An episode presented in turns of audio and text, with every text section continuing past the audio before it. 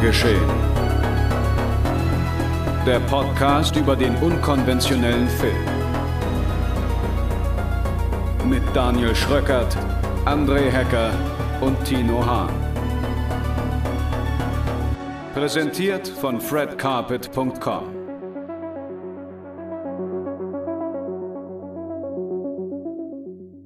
Und damit einen wunderschönen guten Tag, meine sehr verehrten Damen und Herren, zu einer neuen Folge Genre geschehen. Herzlich willkommen hier bei unserem kleinen, feinen Podcast rund um das Thema Genrefilm.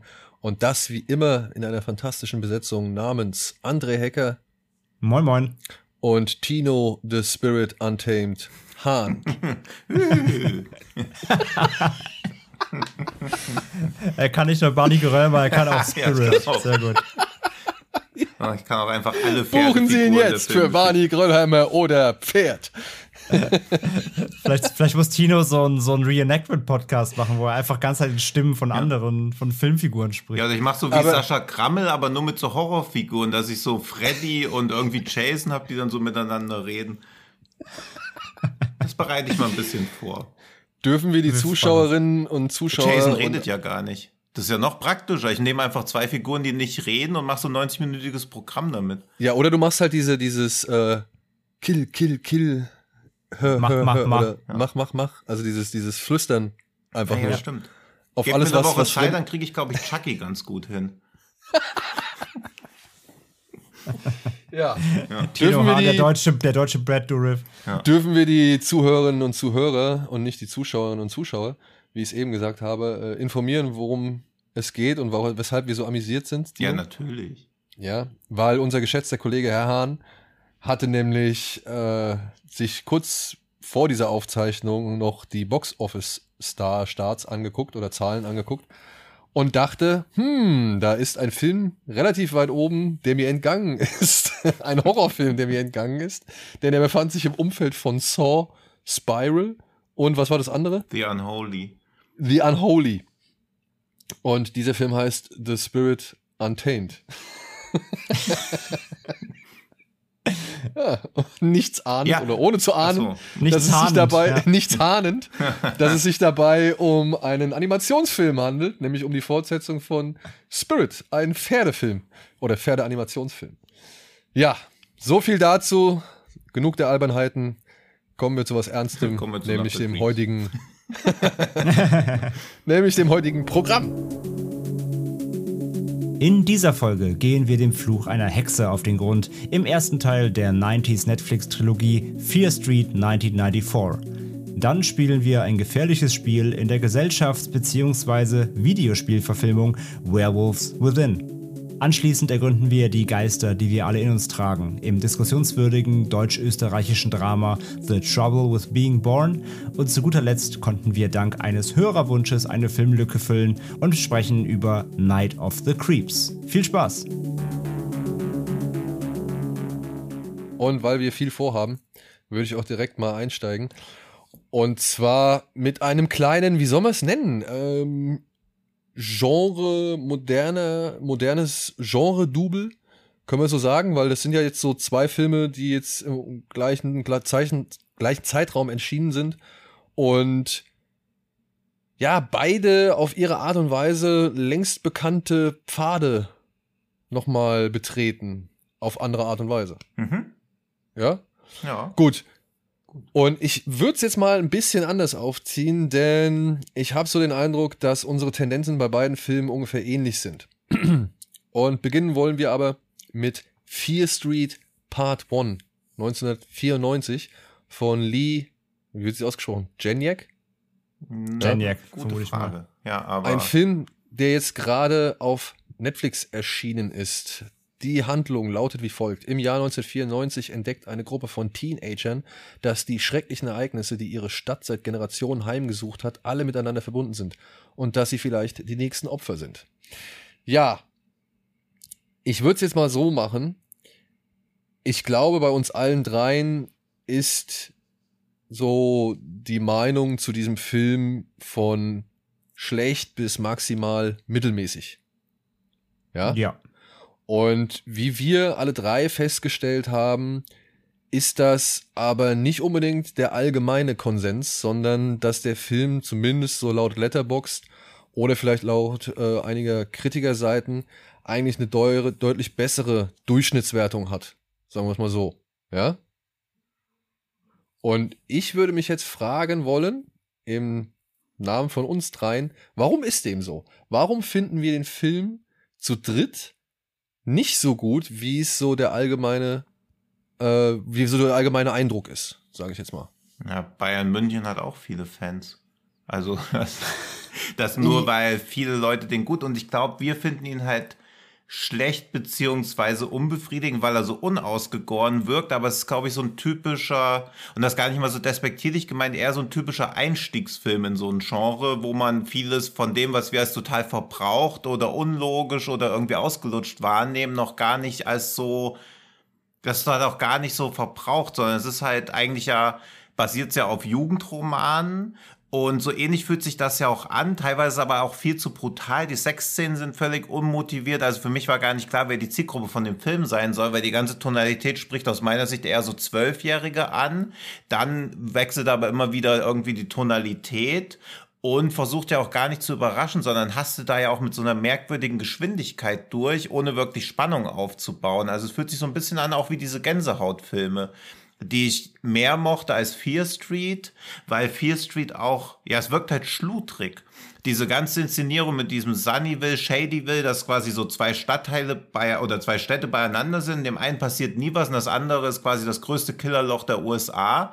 Das ist ja eine spannende Grundidee, die wird aber einmal kurz etabliert, dann prügeln sich kurz die beiden Football-Teams, weil sie in so einem Zwiespalt sind und dann wird auch dieser Storyfaden wieder komplett fallen gelassen, der vermutlich in den folgenden Teilen auch nicht mehr aufgenommen werden kann, weil das ja alles Prequels sind. Ja, das finde ich halt schade, wie viel Potenzial einfach verloren geht von dem, was möglich gewesen wäre. Na, ich fand halt vor allem auch solche Sachen eben wie dieses, diese zwei Städte, das ist ja fast schon so wie, wie Shelbyville und Springfield. Ja, genau. Simpsons, ja. ne? So zwei rivalisierende Städte, die mhm. hassen sich gegenseitig. Die eine ist halt, wie du sagst, so, da passieren nur Verbrechen und so weiter. Und das, warum das da passiert, das ist ja so ein bisschen der Kernplot, der rote Fahr dieser ganzen Filmreihe was wir dann in den nächsten zwei Filmen dann noch wahrscheinlich äh, eben, wie du sagst, Prequel-mäßig lernen werden, worauf das Ganze basiert und fußt, warum es da so schlimm zugeht. Und das andere ist eben so die, die Rich-Gegend, ja, mhm. also so, so, so, ein bisschen wie, wie Frankfurt und Offenbach und so. Also so ein, das ist so die, das, der unbeliebte, unbeliebte Part dieser, dieser Region so. Mhm. Und ähm, ja, in dem einen leben halt die Wohlhabenden, da gibt es schöne Häuser und das ist an, die, an, und hier die, die äh, Shady Evil sieht halt eben genauso aus, wie es heißt, alles verfallen, eher ein bisschen ranzig und eben ähm, da lohnt sich nicht zu leben Leben und irgendwie alle wollen da irgendwie auch raus. Fast wie so ein Slum, kann man fast schon sagen. Ähm, und ich gebe dir recht, das wird halt nicht so richtig etabliert und die Idee davon aber ist genau eigentlich ja wie der ganze Film. Der hat eben diese Kitschigkeit, ne? Genau eben, was solche Jugendromane mitbringen. Ich musste auch ganz Zeit so eben an Scary Stories to Tell the Dark und sowas denken. Das Ganze fühlt sich ja an wie so eine Lagerfeuergeschichte. Und ich glaube, um jetzt mal auf die Frage von Daniel mehr einzugehen, warum das eben doch viele Leute irgendwie mögen, mh, hm, der Film versucht ja so ein bisschen Stranger, Stranger Things aus den 90ern nur mit mehr Horror zu sein. Also er will ja einmal dieses Gefühl der 90s rüberbringen, so ein bisschen retro, dann gleichzeitig eben dieses unbeschwert kitschige Jugendlagerfeuer-Geschichten-Flair, äh, wo man nicht zu viel hinterfragen muss, sondern man lässt sich halt einfach mit simplen Schreckmomenten irgendwie gruseln und überraschen. Aber ich gebe Tino vollkommen recht, nämlich das war auch so mein, mit, mein größtes Problem, ähm, dass der Film dafür echt krass die Tonalitäten wechselt. Erstmal wirft er dir halt einfach so unmotiviert einfach so alle 30 Sekunden 90s-Songs um die Ohren. Bevor der eine ausgespielt ist, läuft schon wieder irgendwie der nächste. Da liegen überall so Gameboys und Walkmans rum, was halt total plakativ ist, war fast ein bisschen wie bei, wie bei Captain Marvel. So, da habe ich auch nicht gefühlt, wo es spielen soll, weil dafür, dass es halt 1994 spielen soll, wie, wie, sieht der ganze Film halt auch viel zu geleckt aus. So. Mhm. Das sieht alles aus wie heute, aber ist die ganze Settings halt ausstaffiert mit Sachen aus den 90ern, damit du halt verstehst, ah, okay, sind die 90s. Das war mir halt ein bisschen zu platt so. Ähm, und dann eben, wie gesagt, genau, der, die Zielgruppe, also auch die, die Charaktere, mit denen man sich identifizieren soll, sind eher so, ich würde sagen, so Alterszielgruppe eben so 14 bis 16. 12 ist vielleicht sogar noch ein bisschen zu jung. Ich würde sagen, 14 bis 16 ist so die eigentlich die Zielgruppe für den Film, rein von der Tonalität, von den Charakteren her, mit der Identifizierung, auch dieses Coming of Age, was da so ein bisschen drin steckt. Und ich muss hier raus so aus, dem, aus diesem Loch. Ähm, aber dann kommen eben solche übertrieben krassen Gewaltspitzen, die ja dann auch irgendwie dann teilweise Hommages sind an irgendwelche 80s äh. Ich sag nur zum Beispiel Intruder am Ende mit dem Supermarkt. Ähm, die dann halt wirklich hart sind, wo du halt sagst, ja, okay, aber das ist natürlich für einen 14-Jährigen auf jeden Fall nicht geeignet. Der Film hat ja auch bei Netflix eine Alterssperre ab 18. Auf der anderen Seite sage ich, na klar, genau wie wir gucken sich heutzutage 15-Jährige auch Filme an, die nicht für sie geeignet sind eigentlich. Das wird halt passieren. Von daher wird das trotzdem im Ende funktionieren. Ähm, aber die Intention des, der, der Filmemacher hier die ist halt seltsam, ganz genau. Das sehe ich halt auch so. Die, die ganze Aufmachung ist alles bunt und irgendwie poppig und eben diese Popkulturreferenz soll ja irgendwie A, Teenies ansprechen, auf der anderen Seite aber auch eben dann doch irgendwie uns, die halt irgendwie auch Scream und so in den 90ern dann irgendwie gefeiert haben. Das soll ja irgendwie mit abgeholt werden, aber gleichzeitig haust du dann irgendwie solche krassen Gore-Momente drauf. Ähm, aber eben Spannung und, und irgendwie Schrecken und wirklich Grusel und Horror bleibt ja irgendwie dann doch auf der Strecke. Also es ist wirklich eine sehr wilde und nicht wirklich zusammenpassende Mischung, die der Film da abliefert. Mhm. Das war so mein Gesamteindruck erstmal. Und ich glaube eben, ähm, dass der Film, wenn er Leute abholt, dann eben glaube ich, wenn man sich auf eins von diesen Dingen einlässt. Entweder man lässt sich komplett wie bei eben Stranger Things in diese 90s-Welt einlullen, entweder man oder man feiert eben diese wirklich diese reichlich vorhandenen Hommages oder kleinen Augenzwinkerer aus dem Genre. Ähm, oder man feiert eben wirklich rein so diesen, diesen Teenie-Aspekt. Also ich glaube, man muss sich auf eins von, oder beziehungsweise diesen, ähm, diesen Lagerfeuer-Aspekt des Ganzen, diesen, diesen Jugendbuch- äh, Jugendgrusel-Geschichten-Aspekt. Ähm, so. Ich glaube, wenn man sich auf eins von diesen Dingern irgendwie einschießt, ich glaube, dann kann man am meisten Spaß mit dem Film haben. Aber wenn man eben wie wir Filme eben in der, in der Ganzheit betrachtet und die ja doch auch ein bisschen natürlich analysiert, weil es ja ein bisschen dort auch unser, unser, unser, äh, unser Job ist, ähm, dann kann man sich da halt sehr verfasern und dann verliert er eben dann auch an, an Faszination. Ich glaube aber, das ist so ein bisschen der Punkt. Also ich habe ein Punkt, den ich immer wieder gelesen habe, auch in verschiedenen Reviews, war, dass da so eine Art parodistischer Gedanke dahinter steckt. Und ich habe mich halt gefragt, habe ich die Parodie nicht gesehen oder ist es halt einfach die Parodie, die man heutzutage, ja, also ist es etwas, was man heutzutage als Parodie wahrnimmt, was für mich aber halt genau das ist, was ihr eigentlich beschrieben habt, so ein Sammelsurium von möglichst allen oder so vielen Strömungen, die man irgendwie mitnehmen kann. Sind es jetzt nun die Hardcore-Splatter-Fanatiker oder beziehungsweise die Jungs, die halt wegen, wegen Gewalteinlagen gucken, sind es jetzt die, die halt irgendwie diese Retro, dieses Retro-Feeling brauchen oder irgendwie sich halt nochmal so ein bisschen in der Nostalgie sonnen wollen? Mhm. Oder sind es jetzt halt die, die, keine Ahnung, eben einfach, einfach einen locker spaßigen, ja, schreckhaften Abend haben wollen, bei dem sie nicht allzu viel nachdenken müssen und ja, vielleicht hier und da so ein paar milde Schocks irgendwo mitnehmen, so, ja. Ich meine, Spannung muss man wirklich sagen. Es gibt nicht eine suspensevolle Szene. Also es hm. gibt nicht einen, einen spannungsaufladenden oder spannungsgeladenen Moment so, ja. Also diese, diese, dieser Film, hatte Tino auch schon gesagt, peitscht so schnell voran, was mhm. mir eigentlich auch gar nicht schlecht gefallen hat. Das will ich gar nicht abstreiten. Ich fand das ganz gut, dass der Film so quasi in einer Nacht schon eher stattfindet.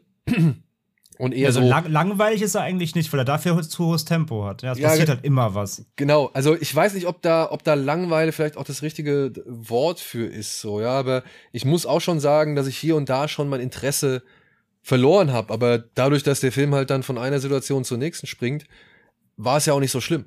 Ja, weil dann war wieder irgendwie kurzzeitig oder nach drei, vier Momenten oder drei, vier Szenenwechseln war ja schon wieder irgendwas, was halt interessant war oder hm. ein Gag, der halbwegs funktioniert hat oder eine Anspielung, die irgendwie erkannt wurde oder ein Gewaltmoment, der, ja, keine Ahnung, überrascht hat. Weil da, da muss ich sagen, will ich dem Film auch gerne den ein oder anderen Überraschungsmoment irgendwie attestieren, sowohl was zum Beispiel die Beziehung der Hauptfigur zu ihrer Freundin angeht.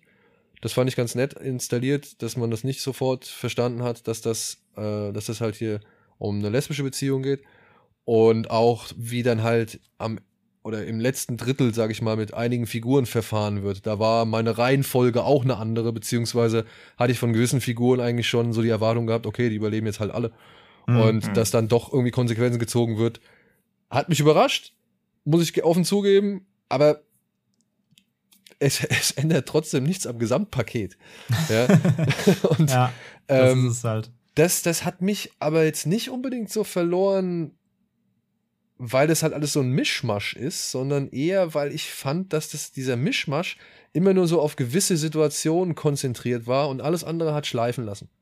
Und das, das nervt mich an so Filmen. Das hat, das hat so einen McG-Effekt Mhm. gehabt bei mir. Ja, ich musste, ich hatte wirklich starke McG-Vibes, Ja. eben aufgrund ja des des äh, Bruders der Hauptdarstellerin oder der Hauptfigur, der halt auch aus hier Rim of the World ist, den ich schon ganz furchtbar finde, aber eben aufgrund auch von so vielen Kleinigkeiten, die für mich einfach nicht leicht mehr irgendwie anzuschauen sind, wenn man vielleicht ja schon viele Filme gesehen hat, aber dann denke ich immer wieder zurück. Also da gibt's am Anfang eine Szene. Die eine der ersten Szenen. Wir sehen die Hauptdarstellerin oder die Hauptfigur, die sitzt auf ihrem Fußboden und schreibt irgendeinen Brief und schreibt oder beziehungsweise streicht irgendwas auf ihrem Blog durch. Ja. Umschnitt auf den Blog. Der ist leer. Und da ist nichts durchgestrichen. Und ich denke mir so halt, hm, hast du uns nicht eben gezeigt, wie, wie die Frau was da durchgestrichen hat, so, ja? Und dann frage ich mich halt, wenn du so eine Fahrt hast, die auf diese Figur mündet, die sich da irgendwie auf dem Zettel irgendwie wirklich mit einer krassen Bewegung was durchstreicht, warum achtest du nicht drauf, dass dann wirklich was durchgestrichen ist im Umschnitt? So. Ja. Und das ist- sowas, pass auf, und sowas pass hat der auf. Film leider tatsächlich öfter gemacht. Genau, und sowas hat der Film wirklich oft gemacht. Ja. Und ich sage auch, ey, das ist etwas, das fällt mir jetzt auf, okay, weil es jetzt vielleicht auch die erste Szene ist, aber es kommt ja im weiteren Verlauf des Films trotzdem vor und trotzdem achte ich darauf.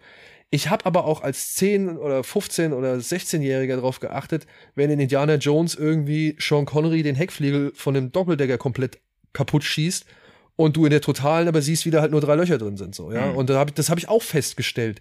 Aber ehrlich, der Rest des Films war halt einfach so exorbitant geil für mich, dass mich das da nicht gestört hat.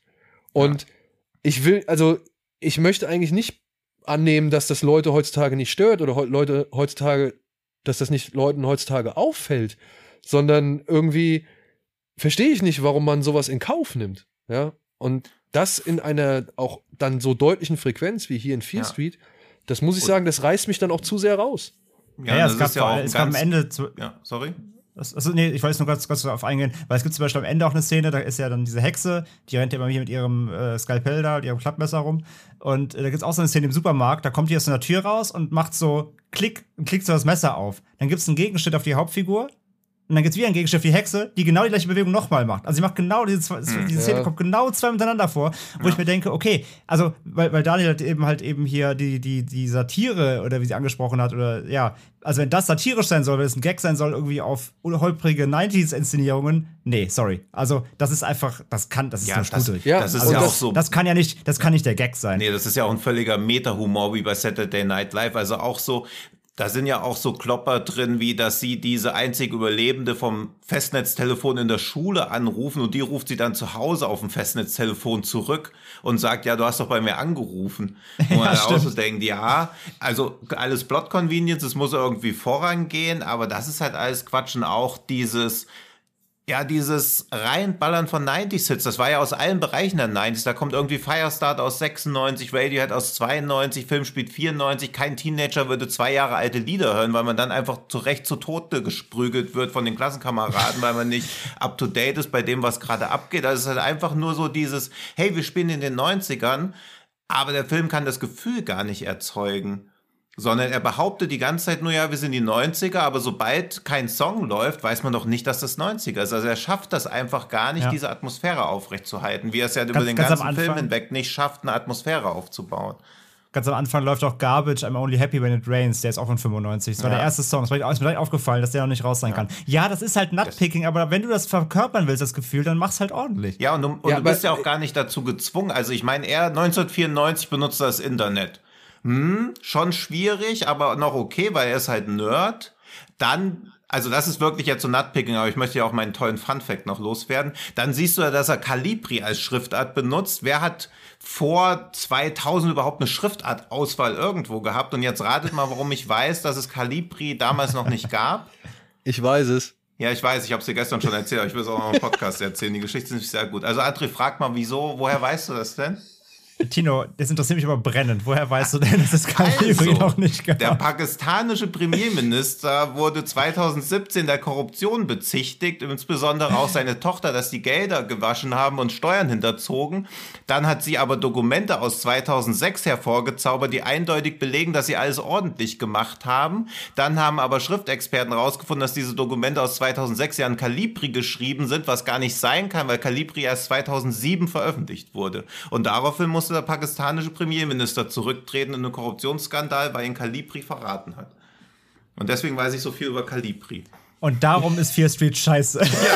Das ist in a nutshell. Und die Regisseurin müsste auch zurücktreten. Nein, er ist, das ja ist- eher deshalb scheiße, weil er diese.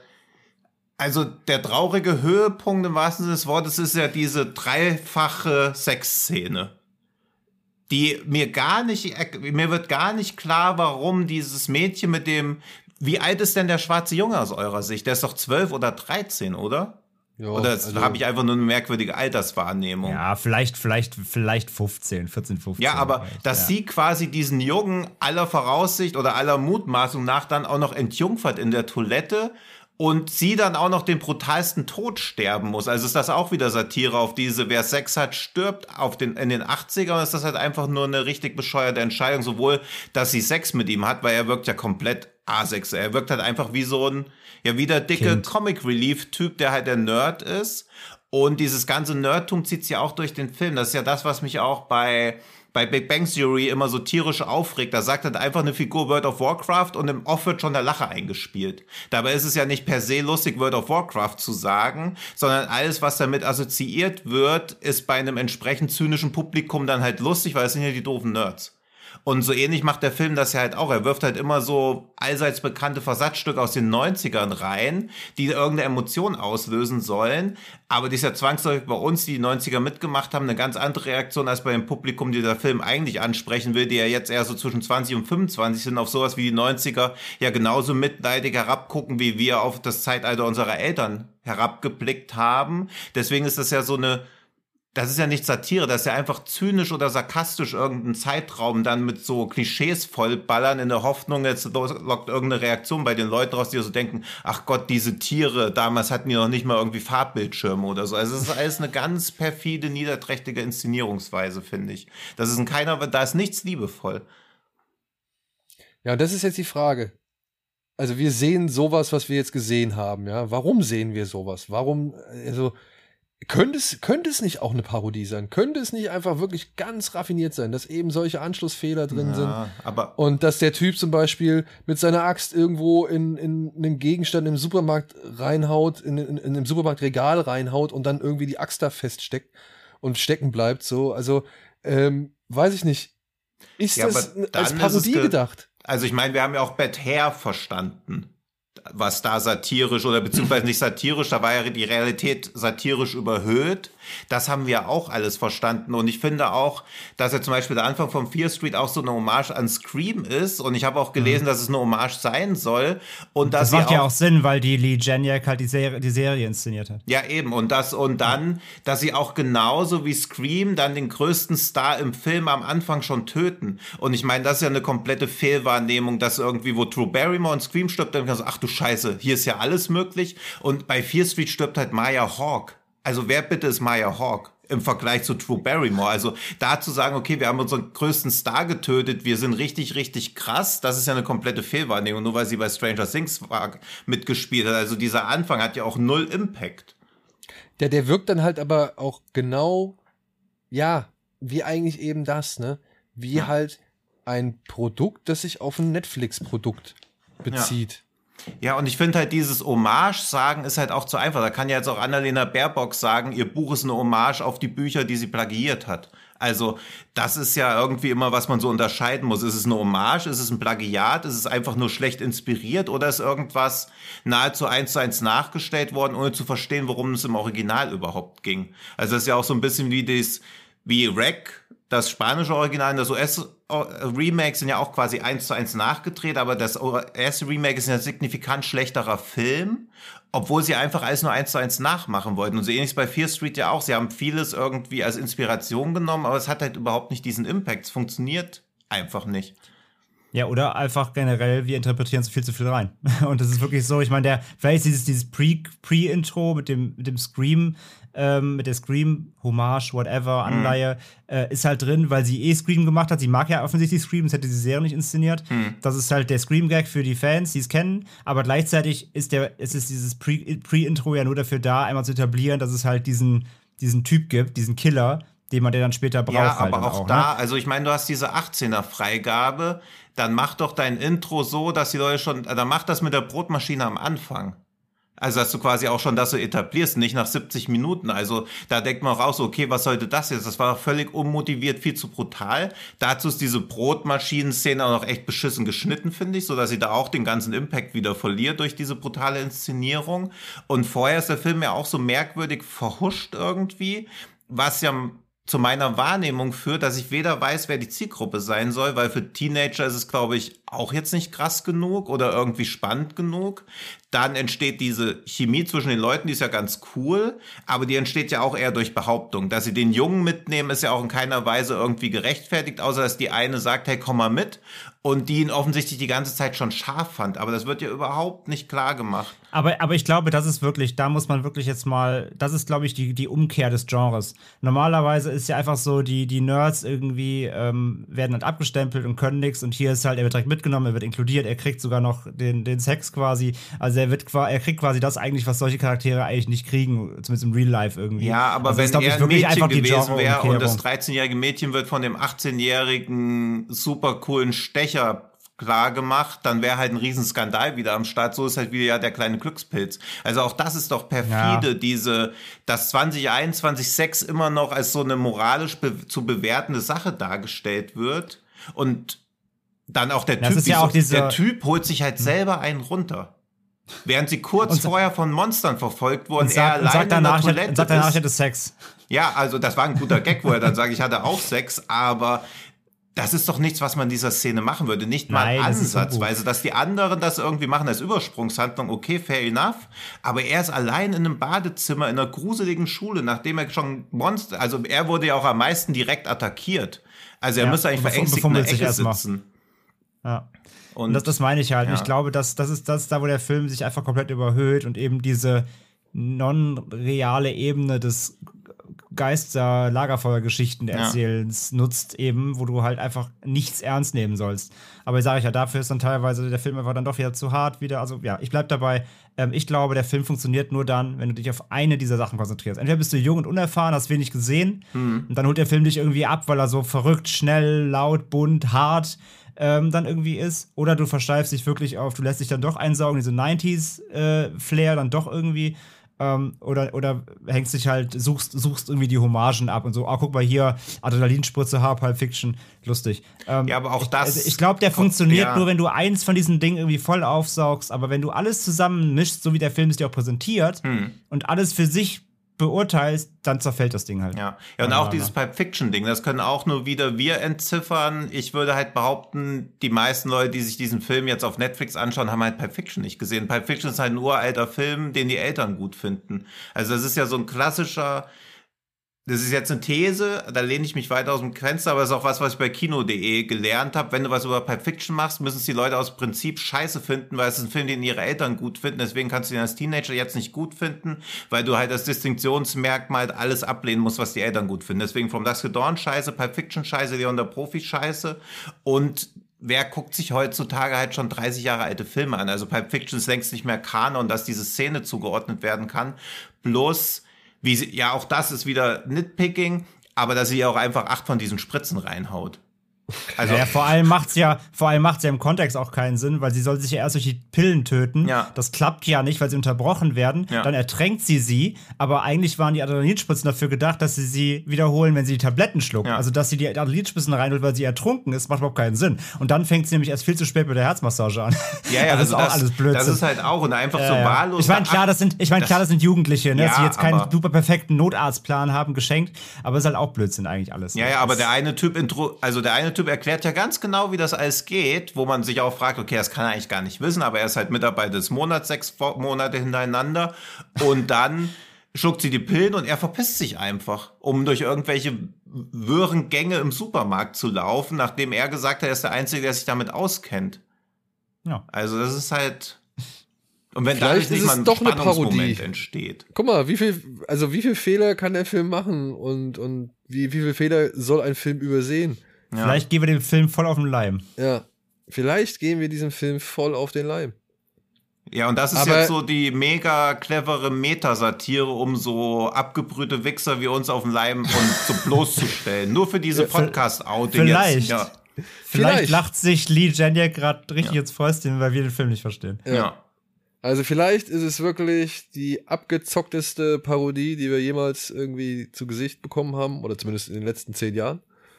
Ja, Oder es ist der Film, über den man wirklich keine Sekunde wirklich Ja. nur im Ansatz nachdenken darf, um eben Spaß zu haben. Weil Ja. wenn das auch wieder eine Parodie wäre, wirklich wäre es ja auch wieder zutiefst zynisch. ja, Also irgendwie eine positive, emotionale Verbindung zu diesem Film komme ich nicht. Auf keiner Ebene. ich auch nicht. Es, und, und selbst wenn ich das als absolut gelungene Parodie ansehe, dann muss ich das auch als Parodie auf das System ansehen, die diesen Film oder das diesen Film erst ermöglicht hat. Ja. Und ich weiß nicht, ob Netflix so wirklich cool damit wäre, wenn man sagt, ey, wir schmeißen euch einfach jeden Dreck zusammen, auf den irgendwer abfahren kann. Und am Ende kommt da was irgendwann mal raus. Aber ihr werdet auf jeden Fall Leute haben, die sich darüber auseinandersetzen und die das gucken wollen und die auch noch genug Neugier entwickeln, um die nächsten zwei Filme zu schauen. Ja. Ah, Die ja auch eher so halbherzig dann am Ende noch so rangeklatscht werden. ja, ja. Also ich glaube halt, wie gesagt, es ist vor allem der Film ähm, für, also ganz im Ernst, wenn, Leu wenn Menschen heutzutage unter, unter 18 Netflix nutzen, ich behaupte jetzt mal Hot Take, ohne Belege dafür zu haben, die, die Mehrheit hat keinen Jugendschutz drin, weil die Eltern sich eh nicht drum kümmern. Hm. Und die Kids 14, 15, 16, die sich das Ding reinziehen, die haben damit hundertprozentig Spaß. Entweder sind so geschockt, weil sie denken, krass, ich sehe hier immer krassen Gore. Ähm, und nehmen halt diese, diese, ja, diese Lagerfeuer, Campy, Kitsch-Geschichte an, erkennen keine Referenzen, aber ist auch eigentlich scheißegal. Ähm, und ich glaube, die haben damit irgendwie Spaß. Ich glaube, das funktioniert. Aber auch Und, die hätten ähm, doch mehr Spaß mit Riverdale. Also da ist nicht so viel Gore, aber Ja, selbst aber- Riverdale finde ich ja noch gruseliger ganz als im, das. ganz im, aber ganz im Ernst, da steckt ja sogar ein bisschen Riverdale drin. Ja, ja. Also das ist ja das, was das Daniel Ja. eben meint, dieses zusammenge, das ist ja, ein, also der Film, dieses Fear Street Ding ist ja wirklich ein Produkt. ja. Das ist ein Produkt aus dem, was bei Netflix gut funktioniert und die Zielgruppe ja, irgendwie das ist so halt, ja, wie du schon Und ich gesagt glaube, hast, Content.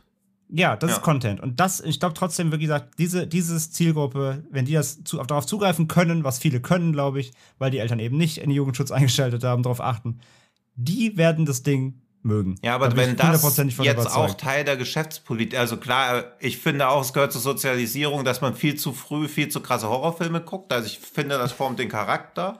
Aber das kann ja nicht irgendwie von einem Milliardenkonzern Teil der Geschäftspolitik sein. Wir machen einen Film für ein Publikum, was den Film nicht angucken dürfte, aber wir wissen, sie gucken ihn sich an. Auch da wieder zutiefst Aber zynisch. wir, aber wir beide sind in der Medienbranche und wissen, dass es genauso laufen wird, wahrscheinlich. Ja, klar. Ja. Ja. Aber Gut. auch da, Kinder hätten was Besseres verdient. Ja. Denk doch mal an die Kinder. Ja, Aber jetzt jetzt haben wir aber schon keiner was trotzdem- die Kinder, wenn er Gore produziert. Wir haben auf jeden Fall Aber ich, schon ich muss, ich muss trotzdem sagen, ich muss trotzdem, ja, und ich muss nur einen Abschlusssatz noch sagen, ich will trotzdem wissen, wie es weitergeht. So. Ich fand den Film nicht gut, ich finde ihn sehr mittelmäßig, aber ich möchte trotzdem wissen, wie es weitergeht. Ja, Wir so werden viel hat die er- Entwicklung- viel American so viel Horror hat er Story als Zusammenschnitt. So viel hat er, ja, so viel hat er aber geschafft. Ich möchte trotzdem wissen, wie es weitergeht. Und ich bin trotzdem gespannt auf den zweiten Film, weil der halt dieses, dann dieses klassische Freitag der 13. Camp-Horror-Ding bedienen scheinbar wird, was der Teaser am Ende jetzt den ersten verrät. Und der dritte wird ja vermeintlich dann eben in dieses Hexenzeitalter gehen. Finde ich auch per se spannend. Was wir dann kriegen, werden wir sehen. Ja. Aber ich, er hat mich zumindest so weit gekriegt, dass ich die nächsten gucken will, weil ich wissen will, wie es weitergeht. Ja, aber Immerhin. wenn ich dir die letzten, also diese Vorschau auf den zweiten Teil geschickt hätte und gesagt hätte, hey, hier ist der neue Trailer zu American Horror Story 1984, hättest du doch auch nicht gesagt, das glaube ich dir nicht. Jetzt, das stimmt, Also aber das hätte mich halt gefreut, auch- weil ich fand AHS 84 gut. Ja, ich finde es auch gut, aber auch da glaube ich halt, dass man, wenn man die Wahl hat, mit 1984 halt eine wesentlich bessere Wahl macht, also mit American Horror Story, als damit, ich guck's mir auch an, weil wir uns ja jetzt auch leider hier committed haben, große große Ja. Hörerschaft bringt große Verantwortung mit. Ja, das, das, das stimmt. Das haben wir schon, natürlich schon gesagt. Ja. Jetzt, wenn wir den ersten, ersten behandeln, müssen wir den nächsten auch. Das heißt, die nächsten drei Wochen Ja. kriegt ihr auf jeden Fall Fear Street. Ey, mal, Natürlich aber- hatte ich mich auch aber- verlesen und dachte, der dritte Teil wäre Fear Street 1966, nicht 1666. Und jetzt Ah. bin ich noch, aber jetzt mal kurze Frage zu American Horror Story. War das 84? ja, 1984, ja. Ja. Ziehen die das zehn Folgen lang so durch? neun. Dann Neun, geht's genau. Okay, dann geht's ja. ja. Ja, eben. Ähm, stimmt. Zehn sollen nee, so viel so essen. viel, aber für neun hat die Story gerade so gereicht. Ja, und man muss dazu sagen, er bleibt ja nicht nur bei diesem campy Horror, sondern ähm, da kommt noch mehr hinzu, weil ich jetzt nicht spoilern will, viele, die es noch nicht gesehen haben, aber die machen dann wieder noch mehr auf. Also so wie bei Roanoke gibt's noch mal einen Bruch. Ja, nicht ganz so krass, aber es gibt noch zwei, drei mehr Ebenen, die gehen dann noch rein wieder in. Es gibt noch einen bekannten US-Serienkiller, den es wirklich gab, der mitmischt und solchen Geschichten. Also die machen wieder noch ein paar Ebenen mehr auf als nur das. Okay, Camp weil Horror. ich war nach den ersten zwei Folgen schon ein bisschen gelangweilt von 84 und hab's Och. deswegen nicht weitergeguckt. Gab's viele, ich fand die wirklich, ich fand die gut. Ich mochte bin das auch. Also es hat halt ich wieder fand auch die einen gut. geilen Style. Und sie hat, Ja. und die, die, ist, und die Staffel hat das beste Opening der Reihe bisher. Ja, aber es war so viel von, also es war echt eigentlich immer nur das Gleiche am Anfang. Das Ja, wie gesagt, das, so ab Das möchte man Folge- im Horrorgenre ja nicht. Ab Folge 4, Ah, aber ab doch Folge nicht. 4 kommt mehr dazu, ja. Aber ab Folge 4, oh, er muss vier Folgen durchhalten. Krass. Ja, oder skip einfach. Ist doch auch nicht so, als ob man wirklich dann was verpassen. Und, des, Ja, und deswegen was, kommt ja. Was ist das für ein Anspruch? Es gibt gucken, doch einfach, es gibt doch einfach, es gibt doch einfach, Ja. es, es gibt doch einfach zwei Fear Street Filme. Das ist immer noch ein guter Hexenfilm vielleicht. Ja. Ja, oder vielleicht warte ich, bis alle raus sind und guck sie dann rückwärts. Weil ich ja eh diese, das ist nochmal eine komplette Metadiskussion, aber dieses Prequel-Gedöns, wer braucht's? Naja, aber der, Also- so was der Teaser auf den zweiten Film angedeutet hat, scheint es ja trotzdem noch die Ebene zu geben, in der wir uns jetzt befinden. Ja, aber ich prognostiziere euch jetzt schon, sie gehen zu dieser letzten Überlebenden und die sagt, ja, damals im Camp und dann verschwimmt das Bild so, dann kommt so ein 70er-Jahre-Filter drüber, dann sieht man erstmal 70 Minuten das und dann wird noch schnell auf 1666 übergeleitet, weil die Hexe ist ja immer noch nicht tot. Und wo ist der Humpty Dumpty Killer? Das ist ja auch noch die große Genau, Frage. wenn der Humpty Dumpty Killer nicht auftaucht, Ja. bin ich persönlich wirklich ganz enttäuscht. Ja. ich Aber auch. Ich muss sagen, ich habe Angst, dass es doch eine geilere Parodie ist, als ich es irgendwie wahrhaben will. Und allein deswegen muss ich auch Teil 2 und Teil 3 gucken. Aber es ist schön, dass man sich fast so schön reden muss und aus Angst, man versteht den Film nicht richtig. Ja. Wo, wo man ihn einfach nur schlecht fand. Ja. Aber sind wir jetzt schon so weit, dass wir Angst haben, dass wir so Filme nicht mehr verstehen? nee, nee. Dann Nee, nee, das ist mir egal. Und ich muss ja auch sagen, ähm, ich fand es echt schade insgesamt, dass, was das Produkt angeht, weil ich fand ja den Honeymoon, den die Lee Janiak Ja, zuvor gemacht toll. hat, Den fand ich den gut. mochte ich Ja. nämlich. Den, Den mochte ich ich. Der, hat- der hat einen geilen Stil gehabt und Der das hat eine geile ich Atmosphäre schade. gehabt. ja. Der war echt nice, aber das Ding jetzt hier, also das, das ist wirklich eine ganz andere Handschrift. Auch da erkenne Ja. ich sie auch wirklich kaum drin wieder, leider. Ja, und ich Ja. hatte halt auch was ganz anderes, das hätte ich ja auch gar nicht vorgeschlagen. Also ich fühle mich jetzt auch verantwortlich dafür. Ja, danke Tino. Ja, Aber danke, ebenfalls danke Tino für den nächsten Tipp, den wir jetzt mal einfach aufgreifen als Äquivalent Ja. zu einem Genre, das auch schon mehrfach bespielt worden ist, das aber nicht irgendwie immer so in die ins breite Rampenlicht äh, gerät, weil die Kreatur, um die es da geht, irgendwie an die traut man sich, glaube ich, nicht so sehr ran. Zumindest wenn man sich mal so im Gesamtoutput anschaut, wie viel Filme es zum Beispiel über Zombies gibt oder wie viel Filme es auch über Vampire gibt. Und ja, wie viele Filme es dann generell über Werwölfe gibt. Aber weil es eben so wenig gibt, scheint es dann doch immer etwas besser zu sein, was im Werwolf-Genre so rauskommt, Mhm. als so viele andere Filme, die halt vielleicht zu oft auf Zombies zurückgreifen. Und deswegen haben wir uns, dank Tino, Werewolves Within angeschaut von Josh Rubin. Und der hat eine etwas längere Inhaltsangabe, die da lautet, als eine geplante Ölpipeline zu Feindseligkeiten zwischen den Bewohnern einer Kleinstadt führt, muss ein neu eingetroffener Ranger den Frieden bewahren, nachdem ein Schneesturm die Stadtbewohner in einer alten Hütte eingeschlossen hat. Doch als eine mysteriöse Kreatur beginnt, die Gruppe zu terrorisieren, kommen ihre schlimmsten Eigenschaften und Vorurteile an die Oberfläche und es ist an dem Ranger, die Bewohner am Leben zu erhalten, sowohl voreinander als auch vor dem Monster, das sie heimsucht. Ja. Und genau das ist es eigentlich. Also diese Hütte ist nicht unbedingt eine Hütte, sondern es ist eigentlich eine Pension oder ein kleineres Hotel. Ja. Ja, also das ist schon ein etwas größeres Haus, wo es auch mehrere Zimmer gibt und wo Leute in unterschiedlichen Zimmern schlafen. Aber das tut dem Ganzen keinen Abbruch, denn ich nehme schon mal vorweg, das ist alles hier so ein bisschen, wie heißt es, Chloe so? Cluedo. Cluedo. Cluedo. Und- das ist anders der Sänger. Ach, stimmt.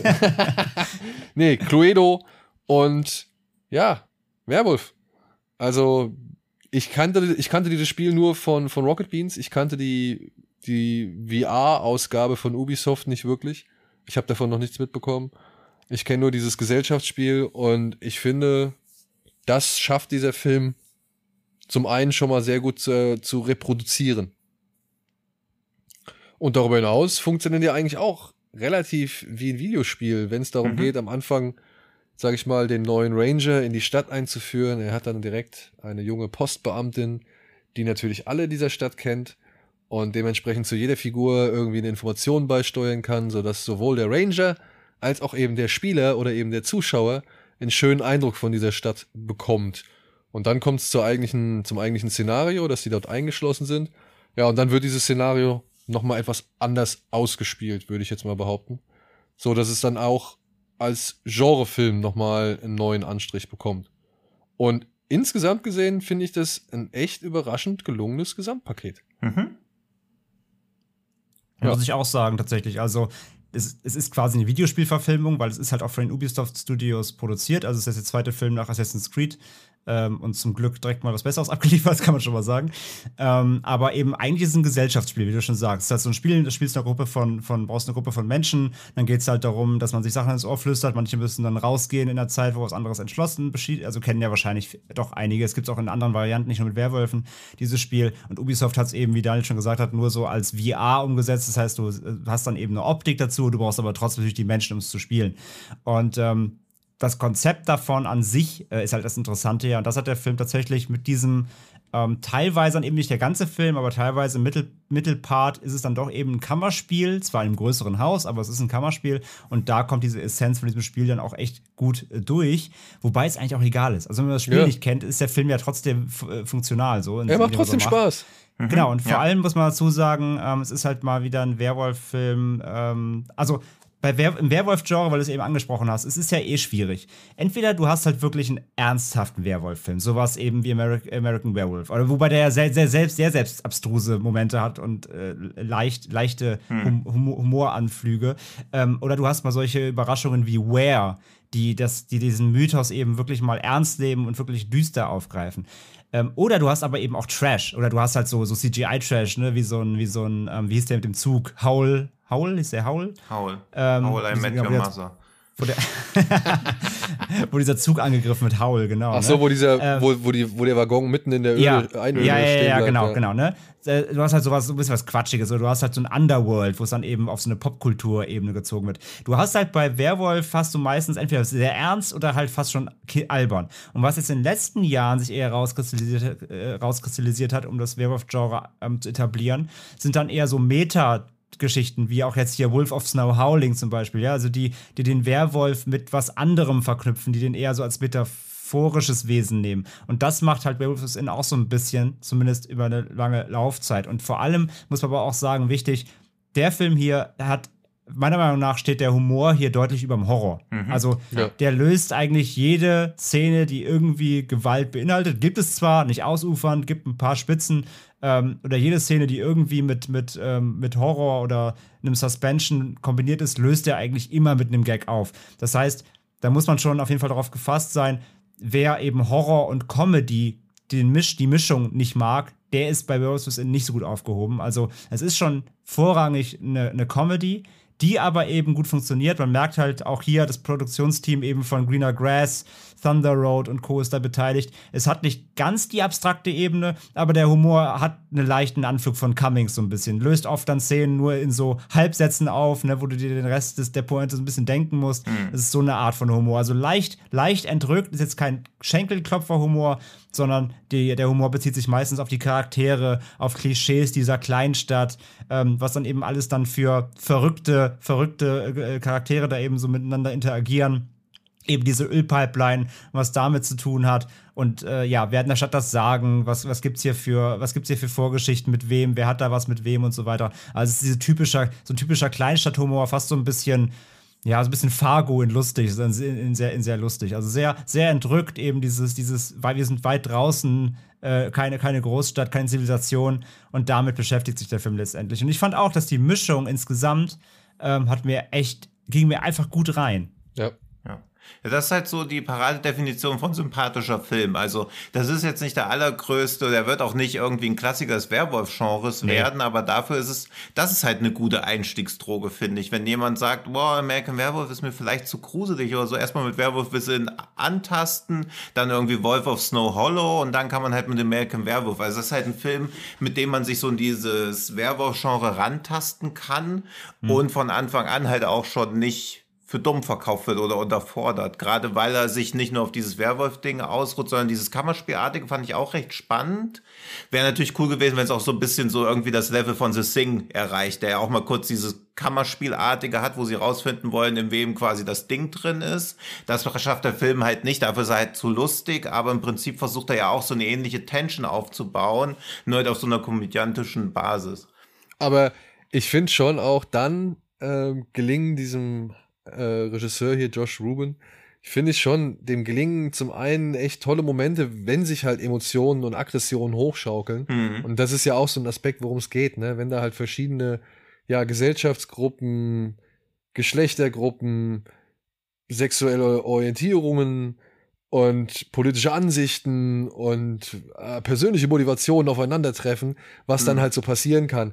Und ich finde gerade das Ensemble, da sind genug Figuren dabei, wo du dir halt echt immer einen rauspicken kannst und sagst, ey, das ist, das ist mein Lieblingscharakter gerade oder, oder der ist, den, den mag ich besonders. Ich mochte zum Beispiel den, den einen Hillybilly, äh, den Redneck, der da in dieser Autowerkstatt arbeitet, zusammen mit seiner Mechanikerfreundin, die ihn halt die ganze Zeit richtig äh, runter macht so, und ja, so sauber. Ja, ja äh, der irgendwie permanent auf Drogen scheinbar auch ist, den fand ich, ey, den fand ich herrlich, den, den habe ich sehr gelacht, weil mhm. der halt auch so, so ein, so ein Offbeat Humor bedient. Der ist zwar irgendwie der typische, das typische Klischee, aber der bringt diese Klischees nicht irgendwie immer in den gleichen Situationen, wie sie in so vielen anderen Filmen gebracht wurden. Das hat mir sehr gut gefallen an ihm.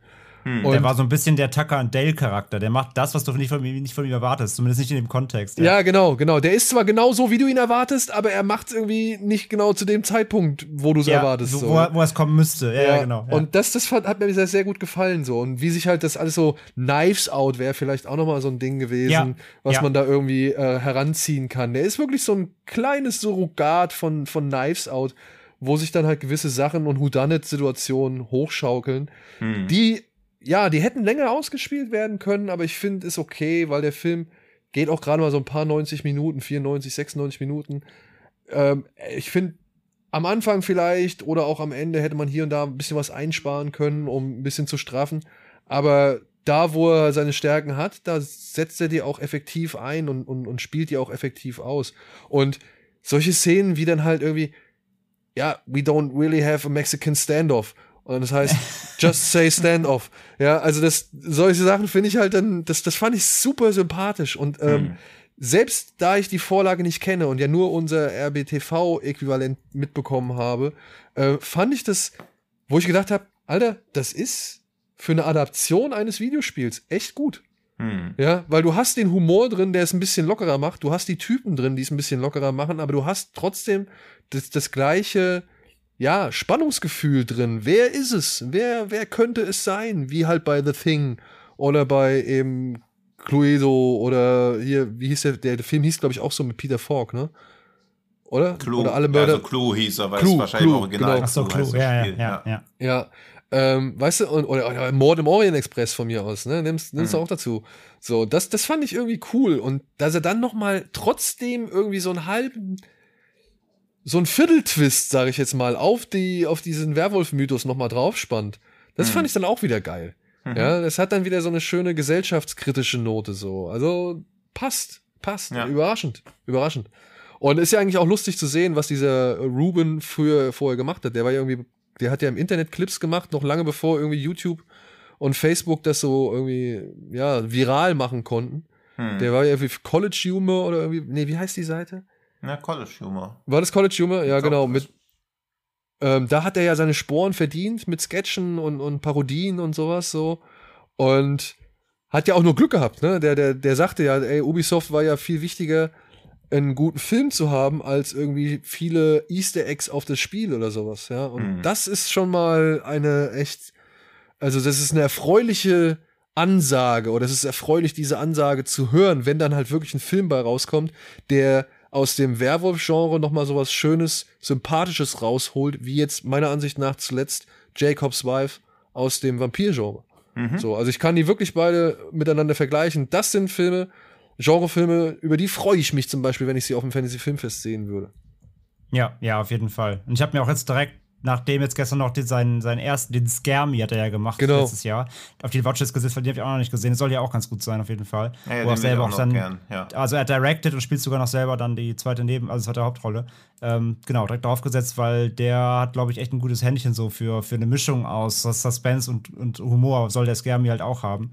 Und ich finde halt auch, äh, wie Tino vorhin gesagt hat, es ist kein Klassiker, aber der ist halt, äh, oder Daniel hat es vorhin gesagt, ne, der, die Definition von sympathisch, oder wer es noch nicht gesagt hat, ich weiß nicht mehr. Ähm, aber das ging mir ganz genauso. Ich fand ihn einfach durchgehend sympathisch. Ne, der ist, der, der, der ist relativ flach und der hat natürlich jetzt auch nicht die, ähm, du hast gerade The Thing genannt, ne? Oder, oder auch Ja. Knives Out. Der hat natürlich nicht diese. Die Klasse diese, hat er nicht. Diese Klasse, beziehungsweise auch diesen Suspense in diesem, in diesem, wer ist es jetzt? Ne? Also sie gehen nicht so tief rein, sie beenden dann diese, diese, dieses Kammerspiel dann auch relativ, äh, relativ schnell wieder und, und auch nicht in der, in der Intensität eben, wie es solche Vorlagen tun würden. Ähm, aber dieses, dieses, diese Grundebene des, des Spiels ist halt drin. Das ist, reicht ja allein schon und der Rest funktioniert alleine. Und allein das, das, was er dem, dem daraus macht, mit dieser ganzen Anzahl Charakteren, weil es sind einfach viele Leute, die der Film abzufrühstücken hat, und wie er die alle zusammenbringt und das dann eben ausspielt, das fand ich auch durchgehend einfach gut. Ja, Ja. Einfach gut. Ja. Das ist halt Schönes so eine Ding. Art Crowdpleaser. Da wird zwar nicht an Ja. wenigen Stellen laut gejubelt, aber da geht jeder mit einem besseren Gefühl raus, denkt sich geil, war ein guter Beitrag zum Genre, hat jetzt nicht grundlegend alles neu erfunden, aber viele neue Facetten reingebracht, liebenswert inszeniert, Ja, gibt Punkt. keinerlei wirkliche Kritikpunkte. Toll.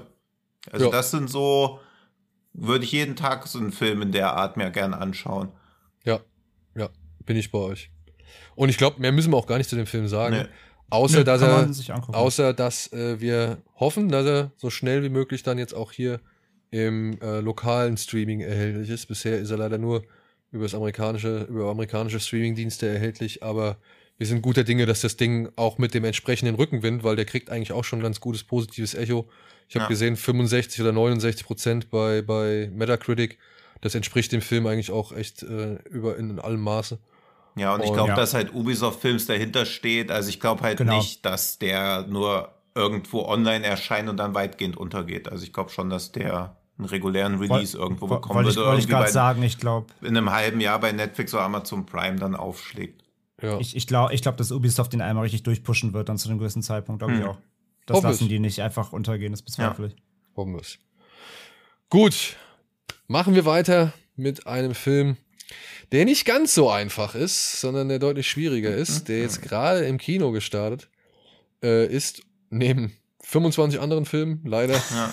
und wahrscheinlich deswegen ein wenig untergehen wird. Aber es gibt vielleicht dann auch über kurz oder lang die Chance, den entweder online legal oder halt auch über das reguläre lineare TV-Programm zu sehen. Denn dieser Film ist mitproduziert worden von ZDF, das kleine Fernsehspiel, wie ich auch sehr kurzfristig erst erfahren habe. Es ist der Abschlussfilm, wenn ich es richtig verstanden habe, und gleichzeitig Regiedebüt oder Langfilmdebüt von einer Frau namens Sandra Wollner. Er ist aus dem Jahr 2020 und er heißt The Trouble with Being Born. Jetzt ist meine Frage, liebe Kollegen. Wir haben jetzt natürlich hier eine Inhaltsangabe, die könnten wir natürlich vorlesen. Aber ist das nicht schon vielleicht ein bisschen zu viel verraten? Sollen wir es vielleicht versuchen, oder sollen wir wirklich den großen Knackpunkt an der Geschichte direkt zu benennen? Geht wahrscheinlich schwierig ohne. Ja, okay. Dann würde ich jetzt einmal versuchen, diese Inhaltsangabe. Ja, nee, ich lese dann einfach die Inhaltsangabe vor. Mhm. Ähm, aber ich gebe mal vorweg, wer wirklich mal komplett unbelassen daran gehen möchte und irgendwie uninformiert, der sollte dem Film auch vielleicht mal so ahnungslos wie möglich begegnen. Weil ich glaube, dadurch erzielt er den größten Effekt. Mhm. Ja, Ja, also wer unbedingt noch gucken will, klickt jetzt in unseren Kapitelmarken einfach direkt auf den nächsten Film. Ja. Genau, genau. Weil ich glaube, dass die Erfahrung ist intensiver oder zumindest irritierender oder verwirrender oder weiß ich nicht, spürbarer, wenn man wirklich gar nichts weiß und sich das anguckt, als wenn man jetzt, sag ich mal, mit unserem Vorwissen ein bisschen äh, sich daran wagt. Ja. Ja. Gut, so, ihr seid hier jetzt somit gewarnt und somit folgt jetzt auch hier die Handlungsangabe. Ellie ist ein Android und lebt mit einem Mann zusammen, den sie ihren Vater nennt. Gemeinsam lassen sie sich durch den Sommer treiben. Tagsüber schwimmen sie im Pool und nachts nimmt er sie mit ins Bett. Sie teilt seine Erinnerungen und alles, worauf er sie programmiert. Erinnerungen, die ihm alles bedeuten, ihr aber nichts. Doch eines Nachts macht sie sich auf den Weg in den Wald und folgt einem verblassenen Echo. Die Geschichte einer Maschine, Maschine und der Geister, die wir alle in uns tragen. Gut. Ich habe den Film ohne diese Inhaltsangabe gesehen und war dementsprechend erstmal ahnungslos, was ich da sehe, denn es war für mich Vater und Tochter, die da halt einfach am Sommerhaus irgendwie ihre Zeit verbringen. Anhand der Off-Kommentare des kleinen Mädchens oder Ellie, von Ellie, dachte ich, okay, die Eltern sind geschieden, also so klang es für mich und er, sie ist jetzt halt den Sommer über bei ihm, weil er wahrscheinlich nicht das alleinige Sorgerecht oder eben nur ein teilzeitiges Sorgerecht hat. Und war dann schon direkt schockiert, als dieses Kind plötzlich leblos im Pool treibt. Naja, und musste dann direkt im Anschluss sehen, ach guck mal, der kann dir ja mit dem Laptop oder mit einem Tablet, kann der dir ja, kann der dir ja wieder zurück ins Leben holen. Und da war ich schon, das fand ich schon cool. Also muss ich echt schon mal sagen, da hat der Film schon für mich so einen ersten, keine Ahnung, Überraschungseffekt präsentieren können. Und dieser Überraschungseffekt ist dann aber wirklich immer mehr in die Irritation übergeglitten. Ich weiß nicht, wie es bei euch war. Vielleicht sehe ich das wieder als Vater halt einfach deutlich stärker oder intensiver oder anders als ihr. Ne, ich hatte halt schon diesen, er sollte irgendwie beim Melbourne International Film Festival laufen, nachdem er schon auf der Berlinale lief. Bei der Berlinale klang halt die Inhaltsangabe spannend, aber nach diesem typischen, ja, Festivalfilm weiß man nicht, ob man ihn sich anschauen kann. Dann war die Berlinale dieses Jahr ja sowieso, beziehungsweise letztes Jahr ja eh schwierig Tickets zu bekommen. Also habe ich den Film dann irgendwie vor verdrängt oder einfach auch vergessen. Dann kam dieser ganze Pädophilie-Skandal hoch oder dieser vorgebliche Pädophilie-Skandal, weil er in Melbourne auf dem Festival laufen sollte. Die haben dann gesagt, sie zeigen ihn nicht, weil ein Filmkritiker zwei angebliche Experten beauftragt hat, die den Film bewerten sollten. Der eine Experte hat sich wohl nur ausgewählte Szenen aus dem Film angeguckt. Der andere Experte hat nur eine Inhaltsangabe gelesen und beide sind dann zu dem Schluss gekommen, dass der Film Pädophilie befürworten würde, so dass das Festival gesagt hat, nee, wir zeigen den nicht. Und da hatte der Film natürlich schon so einen Skandal, den er in keiner Weise verdient hat und den es natürlich auch gar nicht gebraucht hätte, weil die Szenen nicht aus dem Kontext gerissen sind, aber der Film ja nicht einfach sich darin gefällt, das nur zu zeigen und zu sagen, ja, guck mal, wie edgy ich bin, sondern er versucht das ja auch in gewisser Weise einzuordnen. Deswegen wusste ich quasi schon, dass sie ein Android beziehungsweise ein Roboter ist. Und ich finde, der Film macht da ja auch interessante Fragestellungen auf, die er dann aber leider nicht konsequent genug beantwortet, beziehungsweise so ein bisschen drumrum drückt und dieses in der Inhaltsangabe erwähnte Echo, dem sie folgt, das verstehe ich gar nicht. Also das stimmt doch auch gar nicht. Oder jedenfalls in meiner Wahrnehmung folgt sie keinem Echo, sondern sie geht halt einfach in den Wald raus, weil sie quasi die Erinnerungen der Tochter von ihm folgt, aber das ist ja kein Echo, weil sie ja gar nicht weiß, was sie da tut. Also das ist ja, ja das Einzige. Ich glaube, das ist damit gemeint. Also das okay. ist gemein. Das ist natürlich okay. so eine, das ist die offizielle Plotangabe. Ja. Das ist ein bisschen so, wie der Film ja auch sein will, ein bisschen künstlerisch, metaphorisch. Ja. Genau. Sie folgt quasi dem Echo der alten Erinnerung, das sie einprogrammiert bekommen hat. Und da ist genau das eben drin. Ja, aber es ist ja eigentlich echte, keine alte Erinnerung, sondern es ist ja die aktuelle Erinnerung. Also das finde ich, also ich mochte den gern. Gleichzeitig ist es aber ein unglaublich frustrierender Film, weil er ja auch sehr sperrig inszeniert ist und diese ja. ganze Fragestellungen mit Identität, Trauerbewältigung, sind das wirklich Erinnerungen des Androiden, sind es keine Erinnerungen des Androiden, ist ja wieder sehr dieses Träume Androiden von elektrischen Schafen oder nicht, also das Klar.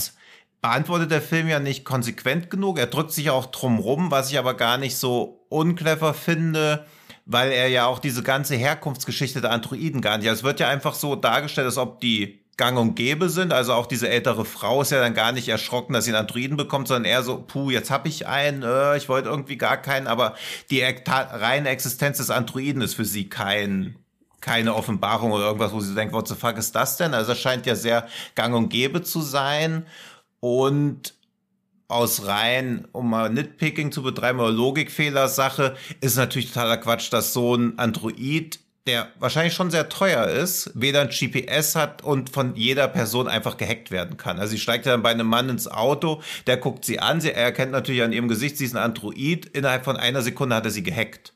Also das erscheint mir sehr abstrus, so dass man The Trouble with Being Born gar nicht aus dieser ganzen Androiden- oder Roboter-Diskussionsgeschichte heraus sehen kann, sondern wirklich nur aus dieser philosophischen Ebene. Also Ja, was. also, also anhand dieser Fragestellung, die dieser Film eben aufwirft, darf Hm. ein Mann ja seine verstorbene, verschwundene, verschollene Tochter als Android zurück ins Leben bringen und dann halt vor allem auch ja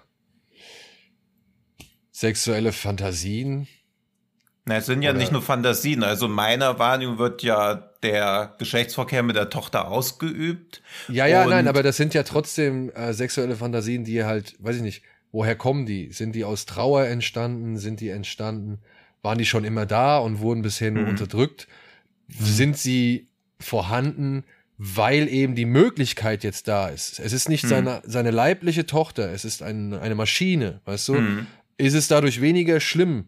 Ist es dadurch die, ist, ist dadurch die, die Lust darauf oder die, die Neugier darauf plötzlich größer und stärker vorhanden, als sie vielleicht vorher jemals vorhanden gewesen wäre? Ja, Mhm. weil man halt eben weiß, das ist eine Maschine und das ist nicht mein echtes Kind so, ja. Also, ich glaube, um diese einfache, also um diese einfache, um diese Fragen, Hm. genau um diese Situation will sich dieser Film drehen und diese Fragen möchte er aufwerfen und ich glaube, er will den Zuschauer halt eben mit diesen Gedanken konfrontieren und eben nicht das große Ganze irgendwie ergründen. Ja, ja, weil das aber ist, man- ich frage mich aber- auch in der, in der Welt, in der solche Androiden existieren, warum fahren die da mit Benzinmotoren äh, rum? Ja, also, oder, Ja, oder also gehen in Kaufhäuser und kaufen nicht- ihre Klamotten da ein, Ja. so, weißt du? Gar nicht Ja, also- hinterfragen, weil der Film versucht ja schon ein bisschen so ein futuristisches, also einmal sitzt sie doch auch an diesem Herd und drückt so, so ein Ding hoch und runter, wo ich gar nicht verstanden habe, was das für eine Gerätschaft sein soll. Und er spielt ja noch einmal Tennis gegen so also vielleicht, ich bin nicht so tennisversiert, weil es ist auch ein ganz gängiges Trainingsgerät, aber das wirkt auf mich auch so ein bisschen futuristisch, so dass der Film so halbherzig versucht, so ein Setting zu erzeugen, wo es normal ist, dass diese Androiden existieren. Und alle Fragestellungen, die ja auch gerade in diesem, es ist nicht die richtige Tochter, aber sie ist die richtige Tochter, nur als Android. Das ist ja eine extrem spannende Fragestellung, mit der man sich ja auch irgendwie, also Ethikwissenschaftler, Moralwissenschaftler müssen sich damit ja auch auseinandersetzen. Und das muss ja auch gar nicht so weit wie in dem Film gehen. Das hast du ja mit selbstfahrenden Autos schon. Also wenn du in deinem selbstfahrenden Tesla unterwegs bist, vor dir läuft ein Kind über die Straße und die Entscheidung wäre, beim Unfall stirbt das Kind oder stirbst du, wie soll das Auto entscheiden? Das sind ja schon Punkte, die besprochen werden müssen. Das mit den Androiden ist ja fast schon so die nächste Stufe. Was darf man alles? Weil, wenn der Film zum Beispiel, was ich fast noch spannender gefunden hätte, eindeutig etabliert hätte, dass der Charakter einer 30-jährigen Frau entspricht, aber das Äußere einem 12-jährigen Mädchen, was ist dann erlaubt? Ja, also das wird ja auch was sein, was früher oder später einfach kommen wird, dass diese Diskussion zwischen, zwischen tatsächlichem Alter, zwischen geistigem Alter und einer Figur, die quasi jedes Alter einnehmen kann, kommt. Und dann muss da ja auch irgendeine neue Regelung. Also dieses ganze, die ganze Zukunft mit Androiden oder Leben, menschenähnlichen Wesen wird ja komplett neue Gesetze oder Regeln erfordern, damit da nicht komplett alles drunter und drüber geht. Ja. Ja, und das, und das mit dem Alter hast du ja auch, indem er, er hat ja auch Ja. Träume davon, wie sie heute aussehen würde, ne? Ja. Ähm, Jetzt älter. Und äh, ich glaube, das projiziert er dann eben auch auf den Androiden, der aber eben natürlich die Statur von ihr hat, wie sie weggelaufen ist. Und ich hatte auch äh, die Überlegung halt, weil ich habe ich habe zumindest nicht mitbekommen, dass es auch erzählt, also es gibt keine, es gibt ja keine Theorie oder keine Antwort darauf, warum sie weggelaufen ist. Also die echte Tochter jetzt, oder? Nein. Wird, wird, Sie nee. wollte Deswegen so hat- merkwürdige gibt- Andeutung, dass sie nach Belgrad wollte, Genau, das weil mit dem er Belgrad. dort Ja, ja, ist. genau. Also, Genau, aber es ja, wirkte ja. so, als ob sie nicht weggelaufen ist, sondern zu ihrem Vater wollte. Und Irgendwie genau, sowas. Und ich Ja. hatte nämlich, ich, weil ich hatte nämlich dann schon fast die Theorie, also zumindest war ein Gedanke, vielleicht war er sogar sexuell übergriffig äh, bei, ihrer, bei der echten Tochter und deswegen ist sie abgehauen. Das war auch ein Gedanke, den ich. Könnte Ja, das natürlich ist ja auch eh sein. die. Ja, sorry. Nee, nee. Ja, und, und deswegen hätte er quasi diese Lust immer drauf, weil sie eh schon da war. Oder aber auch eben, weil er ja getrennt ist, er projiziert eben auf diesen Androiden, jetzt, er nimmt es quasi als Ausgleich. Er nimmt sie als Tochter, seelisch als Tochter, aber körperlich als auch als, als Ersatz seiner Frau, die ja auch weg ist. Ne? Er ist ja auch getrennt, also er hat ja keine Frau mehr. Das war auch so ein Ding dann eben. Also, der macht halt sehr, sehr viel. Ja, das, das wird ja auch bewusst offen gelassen. Also erst Klar, denkt genau. man ja, oder zumindest ich habe gedacht, dass die Tochter vielleicht, weil ja am Anfang auch viel über Wasser und Schwimmen und wir sind weit rausgeschwommen erzählt wird, dass die Tochter vielleicht im Swimmingpool ertrunken ist und sie sich daraufhin getrennt haben, weil er quasi das verschuldet hat. Und sie auch diese Szene am Anfang, wo sie im Wasser hängt, dass das auch quasi so wie Erinnerungen von ihr sind, dass sie sich halt so verhalten müsste, weil das ja quasi der letzte Moment im Leben der Tochter war. Aber das, dafür entweder ist das eine Fehlinterpretation von mir, aber es wird später ja auch gar nicht wieder aufgegriffen. Bloß hat der Film ja auch so ein paar irritierende Momente, weil in meiner Wahrnehmung, als er das erste Mal mit, oder für den Zuschauer ein inter- hininterpretierbar Sex mit ihr hat, scheint er ja irgendwie, ich weiß gar nicht, wie ich es anders formulieren soll, als das Sperma-Auffanggerät zwischen ihren Beinen zu wechseln, was ja eine ganz merkwürdige Szene ist, weil das ja impliziert, dass diese Androiden ja für Geschlechtsverkehr anscheinend vorgesehen Gebaut sind, waren. ja. Und das muss ja dann irgendeine Firma auch legitimiert haben. Also er hat die ja nicht selber gebaut. Zumindest erweckt der Film niemals den Eindruck, als ob er der Ingenieur der Androiden wäre, sondern als ob er sie irgendwo gekauft hätte. Und dann wirft das ja auch diese ganze These über den Haufen, dass diese Gefühle erst dann kamen, weil er muss sich den Androiden ja schon mit dieser Intention angeschafft haben. Weil sonst hat der Android ja keinerlei sichtbar sichtbare, wechselbare Körperteile. Also man muss nicht die Haare abnehmen zum Waschen oder sonst irgendwas, sondern man kann die Zunge rausnehmen und irgendwas zwischen den Beinen. Also das wirkt ja schon sehr nach irgendeinem Sextoy und das macht ja die Tonalität von dem Film irgendwie noch verstörender, weil es ja weiterhin, im wahrsten Sinne des Wortes, ist ja immer nur ein Gefäß für das, was die Personen drauf projizieren wollen. Und auch dieses, dass sie nachts weint, wenn es gewittert. Das macht sie ja sowohl bei dem Vater als auch bei der alten Frau. Aber auch da weiß man nicht wirklich, sind das Gefühle des Androiden? Ist das einfach nur reinprogrammiert worden, weil es ja so ein typisches Verhalten wäre? Also er verhält sich ja auch fast wie so ein NPC in einem Videospiel, dass immer in derselben Situation derselbe Dialog abgespielt wird, beziehungsweise dasselbe Verhalten. Ja. Und das ist auch das, was ich am Film am reizvollsten, aber auch am frustrierendsten finde, dass nie ganz klar wird, ob sie wirklich eigene Gefühle hat oder ob sie einfach nur wie, wie so ein Erinnerungsecho hat, beziehungsweise versucht einen Sinn aus dem, was sie an Fragmenten reingegeben bekommt, da irgendeinen Sinn rein zu interpretieren, weil er auch nie wirklich klar wird. Also sie wird ja gar nicht komplett programmiert, sondern kriegt einfach so Fragmente hingeworfen und mit denen muss sie dann irgendwie versuchen zu arbeiten. Also sie ist ja trotzdem eine Maschine. Ja, also das ist, glaube Ja, ich, aber das- auch das Ding, was dazu führt, oder so ein Glitch, der dazu führt, warum sie halt auch von dem Vater weggeht. Und man hört einmal während eines Waldlaufs, hört man ein Gespräch, da hört man so einen Monolog, da sagt sie, ja, ich bin in den Wald gelaufen und ich wollte gucken, ob sie mich suchen oder irgendwie sowas in der Richtung. Hm. Ja, Ja. also ähm, ich glaube, das sind halt alles diese Erinnerungsfetzen und Splitter, die halt eben dafür sorgen, dass diese Maschine halt, ja, ihren Weg antritt. Ja. Ja, und das ist, macht den Film für mich halt so schwierig, weil sie ist eine Maschine, müsste klaren Gesetzmäßigkeiten gehorchen, also auch in diesen Entscheidungen, die sie anscheinend autonom trifft, aber das wirkt halt alles zu willkürlich. Naja, Also so, als ob sie- trifft sie diese Entscheidung autonom oder trifft sie diese Entscheidung, weil sie aufgrund der Erinnerungen, die ihr eingegeben worden sind, gar nicht anders kann? Ja, das ist ja. dieser Punkt, aber dann sind ja wieder so zum Beispiel diese Isaac Asimov Robotergesetze vernachlässigt, weil sie hätte ja zum Beispiel auch die alte Frau nie angreifen dürfen eigentlich. Ja, wer also, weiß, ob die Asimov-Gesetze halt bei dem Film gelten. Ne? Also ich glaube, Ja, ja, aber so weit darf man gar also- nicht, glaube ich, da denken. Also Ja, ich, aber- ich glaub, Ja, aber das, das- ist gleichzeitig auch der Punkt, wo ich Ja. halt sage, wenn er halt diese ganze Philip K. Dickens-Nummer halt wieder eigentlich aufspinnt, da haben es halt aber, dann ist, dann haben es andere Filme deutlich besser geschafft, die auch irgendwie halbwegs zu beantworten oder zumindest mit denen irgendwie umzugehen, Ja. dass du als Zuschauer auch mehr von davon mitbekommst. Ich finde halt, Trouble with Being Born lässt sich da eigentlich sehr offen, also zu offen zurück. Also, weil eigentlich, er, er, er macht die auf, die Dinger, und zeigt, dass sie da sind, aber er erklärt sie halt überhaupt nicht. Er versucht auch gar nicht irgendwie dafür, ähm, irgendeine Antwort zu liefern, meiner Meinung nach. Sondern er will Ja. dir halt die, er will dir das mit zum Denken geben, aber selber irgendwie eine Aussage trifft der Film eigentlich überhaupt nicht. Ja, also er wirft halt viele Fragen in den Raum und ignoriert ja auch ganz viel, weil sie ist ja offensichtlich ein Serienprodukt. Also muss sie ja irgendwie getestet worden sein oder sonst irgendwas. Und das, ist, das wirkt jetzt im ersten Moment ein bisschen albern, das Argument, aber ich meine, sie spricht ja sogar Österreichisch. Also diese Androiden sind ja schon extrem ausgereift, aber dann sind sie gleichzeitig in ihrem Verhalten, sobald was Irritierendes passiert, völlig unberechenbar. Aber niemand hat eine Intention, sie irgendwie wieder zu finden. Also es wirkt ja auch so, als ob sie der erste Android wäre, der irgendwelche Fehlfunktionen zeigt. so, ja. Aber die Nutzungsweise der Androiden scheint ja auch immer gleich zu sein, dass sie eher als Gefäß zur Trauerbewältigung oder so eingesetzt werden. Also sie wird ja auch nie als Sklave oder so eingesetzt. Also man sieht sie auch mit der alten Frau einkaufen. Sie muss ja nicht mal den Einkaufswagen schieben. Also sie läuft einfach nur mit. Dabei müsste, würde man so einen Androiden zwangsläufig ja auch als Butler Helfer. oder so benutzen, als Helfer. Ja, Gerade für die alte Frau. Gerade halt, für die ne? alte ja. Frau. Also man denkt ja auch, er gibt sie der alten Frau, damit sie nicht mehr allein ist, aber in Wirklichkeit wird sie dann zu ihrem Sohn, der seit 60 Jahren tot ist.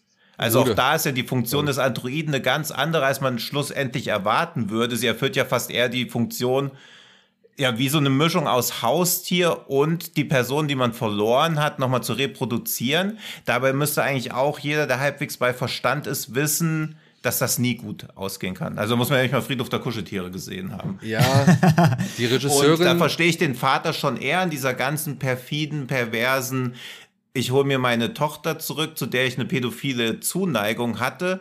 Das ist zumindest inhaltlich begründet, aber bei der Oma, das ist doch klar, dass wenn sie 60 ist und dann kommt ihr toter, so äh, toter Bruder, der aber genauso aussieht wie vor 60 Jahren, dass sie da keine Bindung zu aufbauen kann, das muss ihr doch vor, im Vorhinein klar sein. Also das ist ja schon fast wie eine fortgeschrittene Geisteskrankheit, die sie da einfach eingeht, wissentlich. Plus ihr Ich Sohn glaube- initiiert das ja auch noch. Genau, und ich glaube, dem ist es scheißegal. Genauso wie es ihm scheißegal ist, was mit seiner Mutter passiert. Sie fragt ihn einmal, wann kommst du? Und er, ja, zum üblichen, also wie immer, Ja. oder zum üblichen Ding so. Und ich glaube, der, der Sohn macht das ohne großartig die Einverständniserklärung von ihr eingeholt zu haben, sondern er macht es Hm. einfach nur, weil er denkt, okay, wenn ich den jetzt in den, in den, verstor in den verstorbenen Bruder von vor 60 Jahren verwandle, dann kann sie was mit dem anfangen. Ja. Ja, Wobei- ohne zu ahnen, ohne zu ahnen was das bei ihr auslöst. Die Ja. Regisseurin selbst hat gesagt, ihr geht es um die Visualisierung unserer inneren Geister. Hm. Also, und ich glaube, das ist das, äh, was ja diese ganzen, sowohl Ellie als auch, wie heißt der dann später, Emil? Emil. Äh, Emil, ja. Äh, was die dann ja sein soll. Ne? Also Mhm. die, die Frau hat wahrscheinlich nie abgeschlossen damit, dass sie ihrem Bruder kein nicht Lebewohl sagen konnte oder dass, dass irgendwie, dass sie so auseinandergegangen sind, wie sie auseinandergegangen sind. Und ich habe das so wahrgenommen, dass der Sohn das einfach, dass er das, dass er diesen Androiden einfach so ummodelliert hat, äh, ohne großartig drauf Rücksicht zu nehmen, was die Mutter davon hält oder nicht. Ja, aber das wäre ja Mhm. auch fast noch die spannendere Thematik. Also, dass quasi der angeb oder der eigentlich sie lieben müssende Sohn sich nach, äh, ich meine, da muss ich das ja auch sein ganzes Leben lang schon angehört haben, dieses Trauerzeug. Und dann denkt er sich so, ja, okay, das Problem mit Therapie lösen wir das nicht, aber hier mit so einem Androiden, dem ich einfach per per was? Per Firmware-Update, die Haare kürze, das Gesicht verändern. Also auch das, ich will da nicht so rumdiskutieren, wie sowas technisch möglich sein soll, aber das ist alles sehr, sehr viel Behauptung dafür, dass es so ein naturalistischer Film ist und der dann einfach so sagt, ja, jetzt ist es halt einfach so. Gleichzeitig sagt der Film aber nie in anderen Szenen, das ist einfach so, sondern ich muss mir halt auch einfach zehn Minuten Schwarzbild angucken, wo Grillen zirpen und dann erkennen, was jetzt wohl gerade wieder Phase ist. Das, das muss Also- ich auch sagen, das sind die, diese kunstvollen Entscheidungen, die ich nicht nachvollziehen konnte und die mir dann auch wirklich nicht so gefallen haben, weil sie haben jetzt meiner Ansicht nach dem Film nichts gegeben, was oder hinzugefügt, was ich nicht Ja, auch außer schon eine vorher- beklemmende Atmosphäre, aber das hat er ja, Ja. vorher auch schon gehabt. Also es Hat er wirkte vorher auch so, schon gehabt. es Ja, wirkte so ein bisschen wie Under the Skin von Michael Haneke in Ja. diesen Momenten. Ja, ja, ja, ja. Ja, und ich muss sagen, ich muss sagen, dass ich der- mit der stärkste Part im Film fand ich, wo die, ähm, die Mutter dann zum ersten Mal sie noch als Androidin quasi, also noch in dem Ellie-Körper, Hm. sich zu Hause hat und sie so richtig vorher fürchtet. Ja. Wo sie so, wo sie so richtig ihn, äh, diesen Androiden als Fremdkörper wahrnimmt, Ja. wo sie ihn auch so, also sie lockt ihn ins Zimmer und geht dann schnell raus und schließt die Tür und macht die Tür zu. Das war fast wie bei dem ersten Tomb Raider, als man früher immer den Butler in die Küche eingesperrt hat, weil man den gruselig fand, weil er hinter einem stimmt. herläuft. Stimmt, genau- sie hat ja auch weil- diesen ganzen Bewegungsablauf genauso gemacht. Ja. Genau, weil, weil, weil die Androide verfolgt ja immer quasi so den, den Besitzer und äh, st- steht ihr immer auf den Hacken und sie fand das halt super unangenehm. Und wenn sie dann in dieser halbdunklen Wohnung steht und immer so hinter den Türrahmen so guckt, ob der Android doch wieder. Ja. da steht, das fand ich echt, das war ja fast wirklich eine, fast so ein Moment des Horrors im Film, Ja. wo er das, wo er, wo er, weil die, weil die Mutter den Moment wirklich als Bedrohung fast da nimmt oder als, als nicht einschätzbares Wesen und Mhm. als einfach, einfach, unangenehm. Das fand ich echt stark irgendwie inszeniert. Diese, diese, diese, ich habe jemanden in meiner Wohnung und ich weiß nicht, wie ich damit umgehen soll. Das fand ich echt stark. Aber ansonsten insgesamt muss ich einfach auch sagen, für mich hat der Film echt eher den Namen The Trouble with Being Bored verdient, weil ich muss halt letztendlich sagen, war ich wirklich größtenteils im Film eigentlich nur eins und das war gelangweilt. weil ich ihn wirklich zäh fand von der Inszenierung, trotz aller spannenden Fragen, die er hat, aber eben, wie gesagt, für mich auch nicht gut damit umgeht, sie in keinster Weise irgendwie beantwortet. Und eben, ja, diese künstliche Inszenierung, wie gesagt, fand ich auch überflüssig. Das hat echt noch, noch mal die, war eh schon langsames Tempo, noch mal runtergedrosselt. Ähm, und waren wirklich, insgesamt war ich doch echt eher, eher gelangweilt von dem ganzen Film. Hm. Trotz, trotz aller, trotz aller spannenden Fragen, die sich daraus ergeben könnten. Ja, nachvollziehbar. Also ich finde schon, dass er empfehlenswert ist, aber man sollte auch danach ja, oder darauf vorbereitet sein, dass man danach oder dass man ihn mit irgendjemandem schaut, danach noch zwei Stunden drüber diskutiert und auch diese Anschlussfragen, die der Film eher anreißt, diskutiert, weil die quasi dann noch spannender sind, weil der Film sich nie so ganz entscheiden kann, will jetzt so diese Identität, Trauerbewältigung, dieser Disput zwischen Mensch und Maschine, was in eigener Erinnerung, was in der Erinnerung, die in der Maschine entstehen, wirklich ausdiskutieren will. Also das glaube ich Ghost in the Shell schon näher dran, diese Thematik zu beantworten. Und er dann ja auch, ich finde halt diese Flucht in den Wald, auch wenn sie inhaltlich und dramaturgisch begründet ist, ist ja auch ein bisschen so, ja, wie so ein Davonlaufen vor der eigentlich wirklich spannenden Fragestellung, die der Film hat. Natürlich wäre er völlig zermürbend gewesen, wenn er einfach nur 90 Minuten bei der Tochter und dem Vater bleibt. Aber auch dieses Verhältnis, dieses Ungleichgewicht, was da existiert, weil er tut ja so liebend, aber in Wirklichkeit ist er ein reiner Erfüllungsgehilfe für all das, was er haben will. Trauer, Trauerbewältigung, sexuelle Erfüllung. Also sie ist ja gar kein Mensch für ihn, aber er behandelt sie halt einfach so, aber er macht sich da ja auch völlig was vor. Also das hätte ich wesentlich spannender gefunden, was da halt noch passiert. Und jetzt wird es endgültig paradox. Ich fand die zweite Hälfte stärker, weil das mit der Oma beziehungsweise der alten Frau diese Melancholie von Trauerbewältigung mitgebracht hat, dass sowas das ganze Leben überschattet und da auch klar wird, das kann man überhaupt nicht lösen und durch diese vorgebliche Lösung auch noch wesentlich verschlimmert wurde. Also die erste Hälfte stellt die ist beklemmender, stellt die interessantere Fragestellung, während die zweite eher die emotionalen Aspekte von sowas behandelt. Aber auch da geht's ja dann einfach quasi wieder raus, ohne irgendwie eine Lösung zu bieten. Und das finde ich bei einem Film immer ein bisschen unbefriedigend, der sich in so einer Kunstfertigkeit anflüchtet und viele Schwarzbilder hat oder viele reine Atmosphäre-Momente mit geilem Sounddesign, was aber dann wenig hilft, wenn der Film dann seine integralen Fragestellungen nur dem Zuschauer zur Beantwortung überlässt, aber dahingehend auch zu frustrierend war, dass man wirklich Bock hat, das noch zu diskutieren. Also es ist ja eher gut, so, dass wir man über, wir reden jetzt auch viel über den Film, aber es wirkt auch so ein bisschen, als ob wir uns so einen inneren Frieden mit dem Film ein bisschen machen müssen, als ob wir den irgendwie so abschließen wollen und eh wissen, ja, okay, diese ganzen Fragen werden weiterhin noch gestellt werden müssen und sie müssen halt auch bis zum äußersten und bis zur letzten Instanz ausdekliniert werden und nicht nur angerissen. Ja, aber das können wir leider an dieser Stelle nicht weiter tun.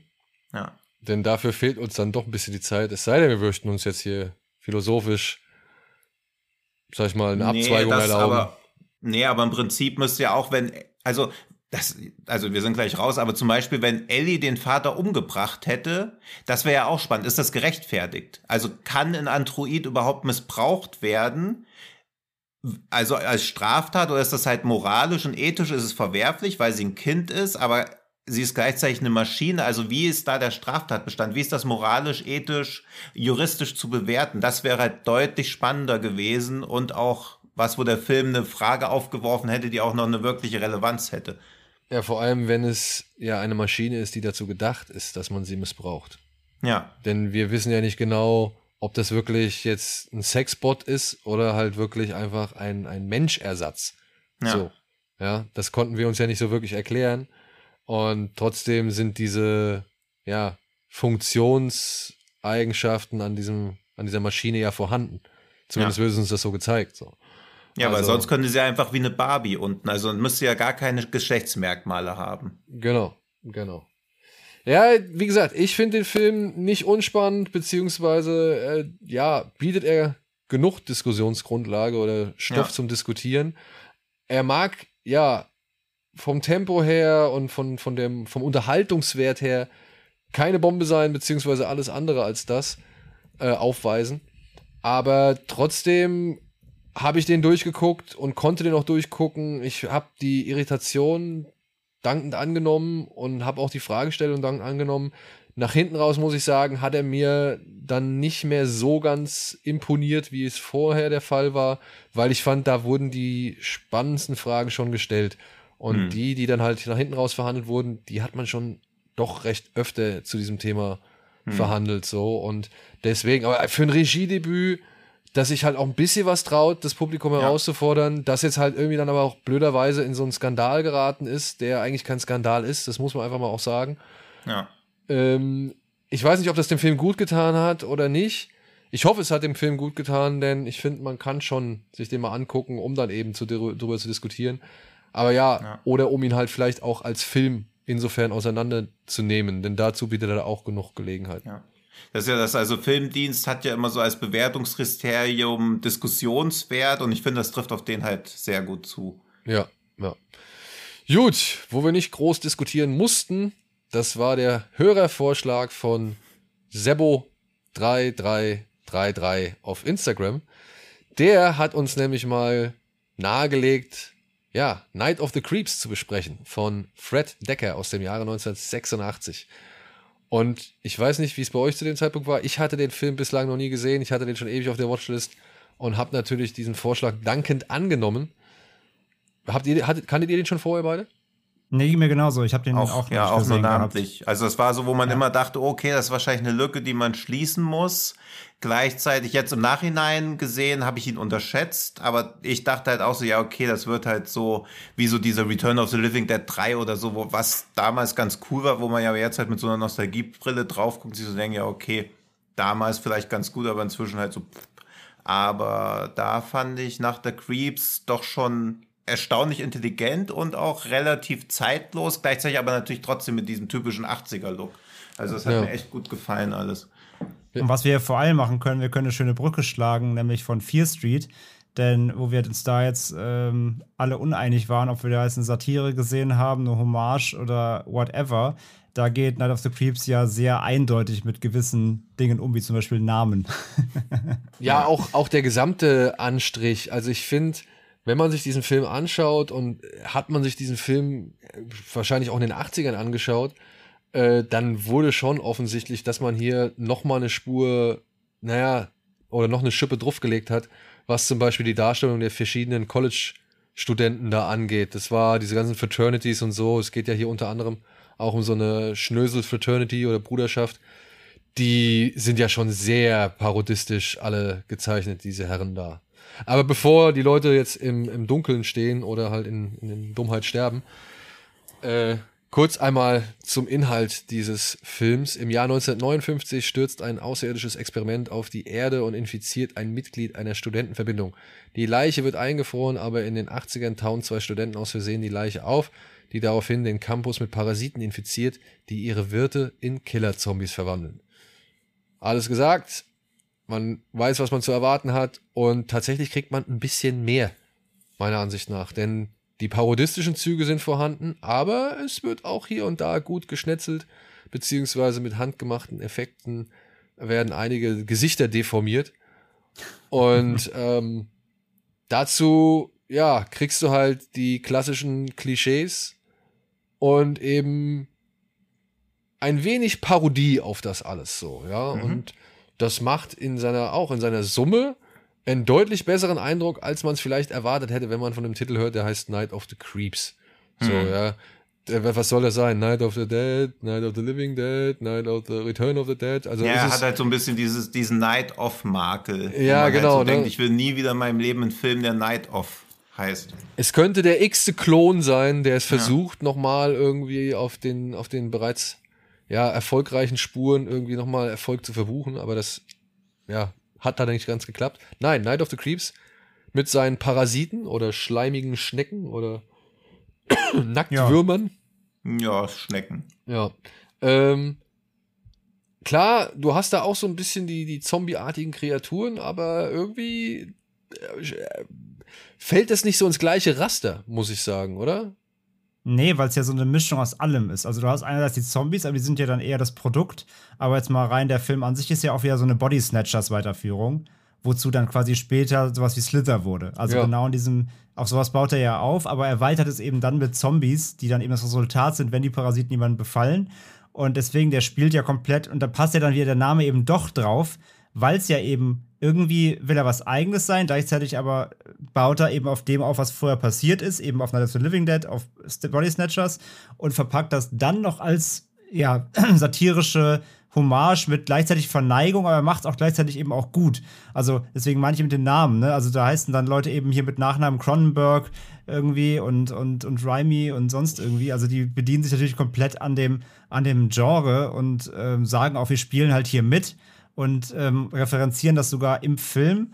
Aber sie müssen sich aber dahinter nicht verstecken, sondern sie machen halt selber noch einen guten Film dahinter, der ein gutes Tempo hat, der, wie du sagst, überzeich schön überzeichnete Charaktere hat, genau dieses äh, US-College-Dasein, beziehungsweise ähm, das Studentendasein, mit den Verbindungen äh, mit Aufnahmeritualen und Co., alles, was dazugehört.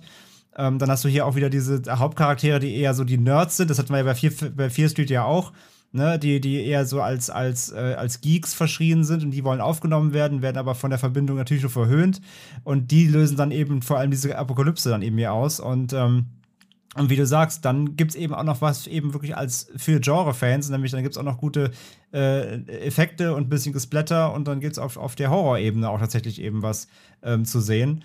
Und diese Mixtur, als, als, als Grundlage ist halt so, sage ich ja, so schön passend zu Fear Street, funktioniert halt hier sehr gut, weil er genau weiß, wie er damit umgehen muss und ähm, nichts davon irgendwie jetzt ähm, in den Fokus stellt oder außen vor lässt, sondern es, es fügt sich schön zusammen, auch mit diesem Schwarz-Weiß-Intro, was so richtig schön auch so an die an so äh, an 50s-Filme erinnert ähm, und eben dann reingeht in dieses 80s-Setting.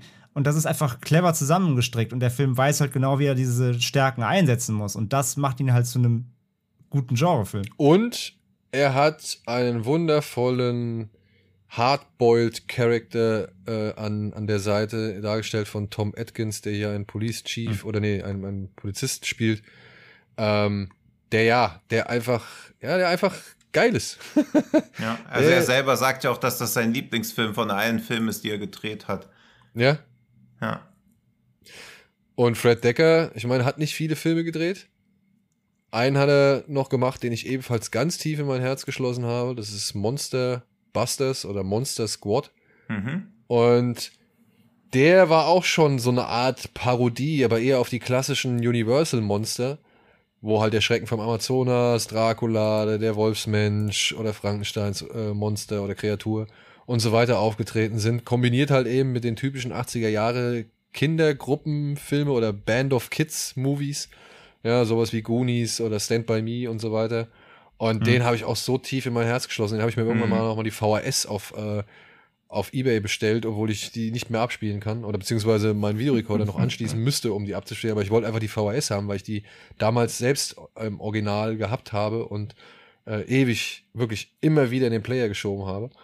Und ich finde, vieles von diesem 80er Jahre Geist, den kann Fred Decker jetzt hier auch eben aus dem Horror 80er Jahre Geist auf Night of the Creeps übertragen, aber trotzdem immer ja, mit dem Augenzwinkern, immer mit einer Spur Ironie, Parodie dabei. Ich meine, irgendwann dreht sich dieser eine Jock, der der der der Chef dieser Bruderschaft, die die beiden Helden in das Labor schicken, um den um den eingefrorenen Studenten da aufzutauen. Äh, der dreht sich irgendwann mal um, nachdem er mit seiner Freundin telefoniert und hat irgendwie ein, ein Unterhemd der deutschen Bundeswehr an. Ja, wo ich schon dachte so, äh, wa, wa, ich meine wirklich, das ist eins dieser Unterhemden, das ist glaube ich so ein Sporthemd gewesen, das habe ich auch gehabt noch, als ich beim Bund war, äh, da gab's die Dinger noch, ich weiß nicht, ob es die heute noch gibt, so blau und man dann hier vorne mit dem Bundesadler drauf, ultra hässliches Teil, weil es auch noch so ein Frodde-Stoff ist. Und äh, als er sich so umdreht und ich das Ding sehe, ich muss so lachen, weil es passt halt auch in dem Moment wirklich wundervoll zu dieser Figur.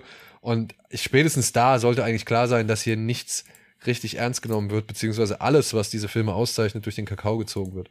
Auch eben die Ja, sowieso sehr, sowieso sehr zitierwürdig, der Film generell. So viele One-Liner drin. Ich meine, der, den, den besten quasi haben sie ja dann auch als, als Claim-Genuss für den Film, ne? Am Ende, wo dann wirklich diese Belagerung kommt im Finale von, dem- von dem Studentenhaus und wo dann eben der, ähm, hier der Tom Atkins, äh, äh, der Cop, so äh, zu, zu den ganzen, zu den ganzen Freundinnen der Studenten so meint, so, Äh, von wegen so, the good news is your dates are here. Und dann alle so gucken so, ja, and the bad news is they are dead. Ja. das ist halt, das ist halt so ein geiler Spruch halt. Und dann diese geile Belagerungsszene, die so viel Spaß macht, äh, wo, wo dann dieses Duo aus dem einen Nerd, der mit der Shotgun rumrennt, den Viecher den Kopf wegschießt, sehr blutig. Und dann ihr, dieser äh, Freundin von dem Ver äh, Verbindungsboss, so quasi, der auf der Nerd-Seite jetzt steht, die, die, die diese Würmer dann mit dem Flammenwerfer halt abfackelt, damit sie halt mhm. wirklich auch sterben. Denn das Problem ist halt, wenn du die Köpfe zerschießt, wie man es bei Zombies ja macht, dann äh, fliegen da halt diese Würmer raus und die holen sich aber schon dann den nächsten Wirt. Das heißt, du musst diese Würmer auch vernichten. Mhm. Das heißt, dann so Tag-Team-mäßig zerlegen sie dann da diese Zombies, was halt mega geil ist, wo sie dann auch in diese Enge gedrängt werden und dann diese Lösung ist, ja, lass uns hier reingehen. Und dann brechen sie so eine Tür auf, machen die Tür zu und dann merken sie halt, dass sie in so einer ein Quadratmeter Gartenhütte stehen und er sagt nur so, good plan. das ist, das ist halt, das ist ja. halt echt einfach das ist spannend, lustig und hart in einer Szene. Und das ist halt geil. Diese Mixtur ja. funktioniert halt hier wirklich sehr, sehr, sehr gut. Und ähm, selbst da gibt es sogar eine Rasenmäher-Szene noch vor Braindead, die zwar nicht so hart ist, weil sie jetzt auch nicht so voll ausgespielt wird, aber selbst das ist halt hier sogar schon drin. Man muss ja auch sagen, dann mit Night of the Creeps und dann eben Monster Squad, den ich übrigens selber noch nicht gesehen habe, auch noch ein Film auf meiner Watchlist oh. und äh, muss ich dringend nachholen. Den können wir ähm, auch mal hier besprechen. Den fand ich können wir gerne, hm, können wir gerne, gerne mal ja. machen. Und man muss ja auch sagen, vielleicht hätte nämlich Decker in dem Metier bleiben sollen, wenn er das anscheinend so gut kann, weil er hat ja danach nur noch 93 Robocop 3 gedreht, da müssen wir nicht drüber reden. Ähm, und dann hat er seitdem nämlich keinen Film mehr gemacht. Und er hat irgendwie 2009, habe ich nochmal nachgelesen, 2009 hat er ein Interview gegeben, nochmal irgendwie zu seinen alten Filmen, als nämlich dann Night of the Creeps erstmals auf Blu-ray in den USA kam.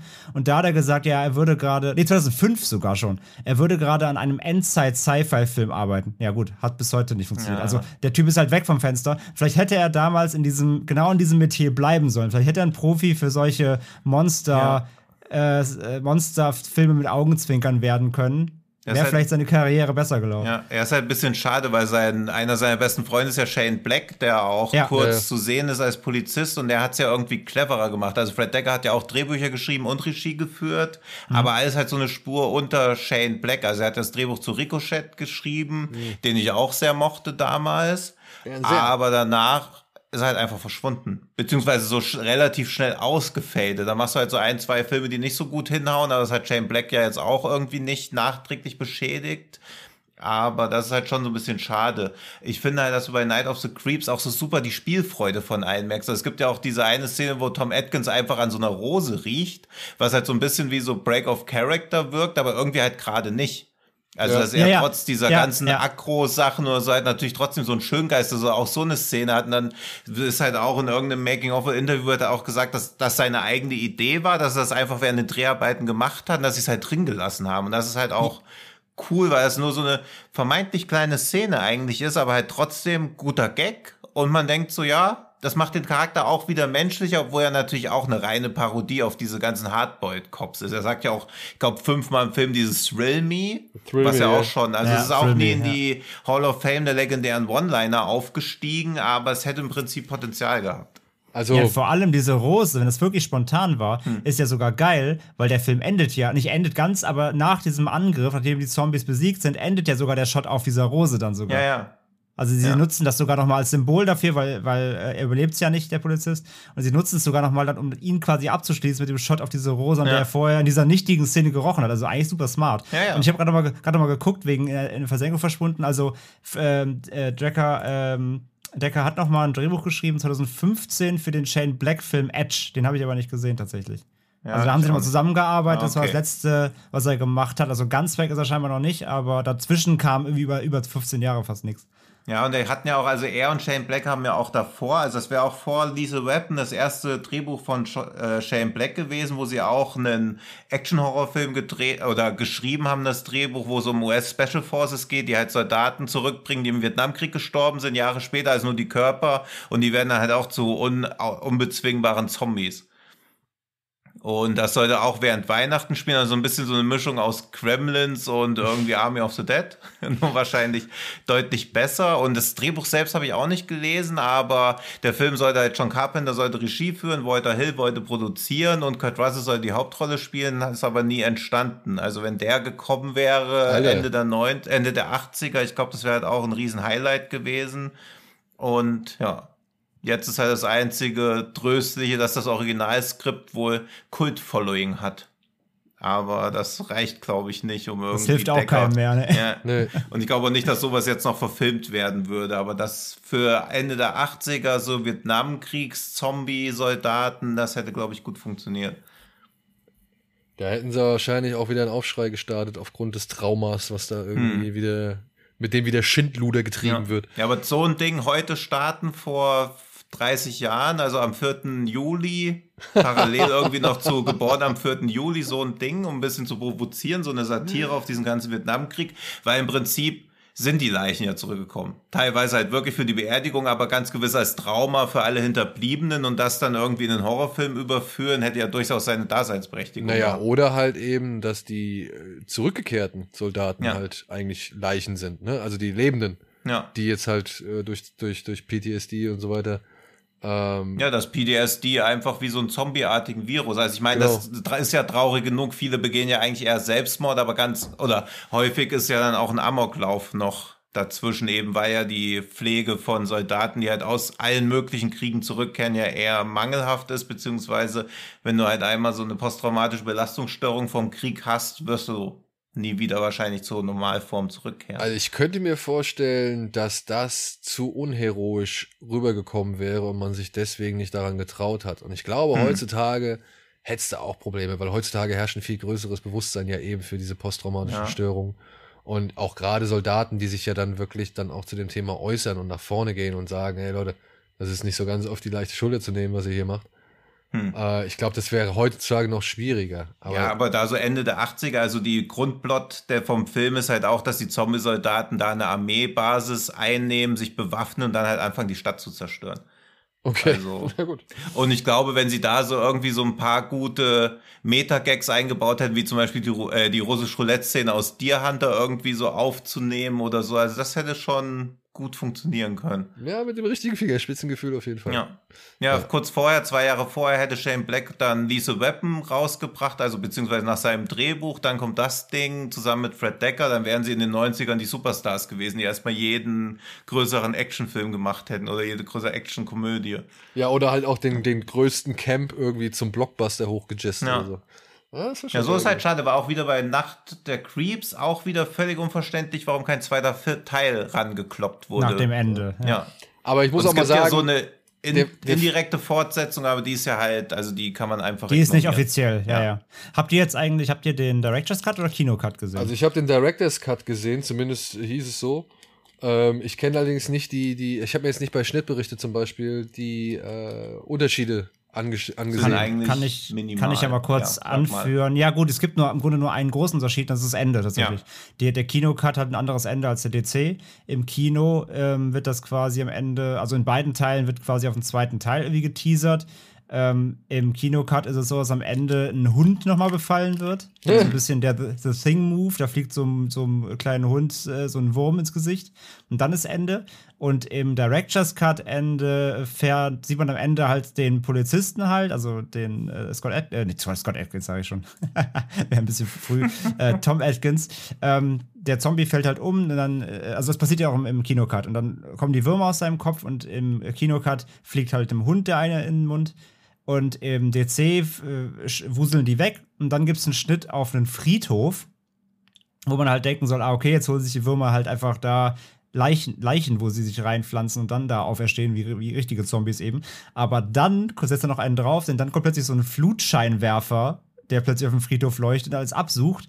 Und dann kommt plötzlich das Alien-Raumschiff, was quasi die äh, impliziert, dass die ihre Würmer halt wieder suchen, Hm. Von denen sie am Anfang äh, ent, äh, entflohen sind. Wo ich mir Also, gedacht habe, wo ich mir noch am Anfang gedacht habe, alter, alter, mutig. Mit diesen komischen, nackten, halbgroßen, keine Ahnung, äh, Bad Taste Revival. ja, Monster. Bad Taste Aliens da anfangen, die da irgendwie Ja. über, über, über die, weiß nicht, durch ihre Raumschiffgänge stummeln so. Äh, das fand ich schon echt äh, mutig. Mutig, äh, so, so den Film zu beginnen, weil eigentlich hast du nach dem Auftakt schon entweder keine Fragen mehr oder halt auch schon keinen Bock. Ja, der Anfang ist sehr trashy halt, das stimmt schon. Ja, und das Ende und der DC endet halt dann genau damit, dass äh, die Brücke geschlagen wird und die suchen jetzt quasi ihre Würmer da ab am Friedhof mit dem Flutscheinwerfer und dann ist Ende. Hm. Okay, da finde ich aber die Flutscheinwerfer nun mal geiler. Ja, weil sie eben auch die Brücke schlägt. Also der, der, das, der Kinocut äh, impliziert einfach nur, es gibt noch einen Wurm, befällt jetzt ein Tier, es geht weiter. Ja, und der Hund bellt, also impliziert ja so, als ob er die Frau anfällt. Irgendwie. Ja, genau. Also das ja, Kinoende ja. ist halt so dieses typische, ja, ja, es Next. kommt noch ein zweiter Teil und natürlich Next ist es doch kein Happy ja. End, so dieses.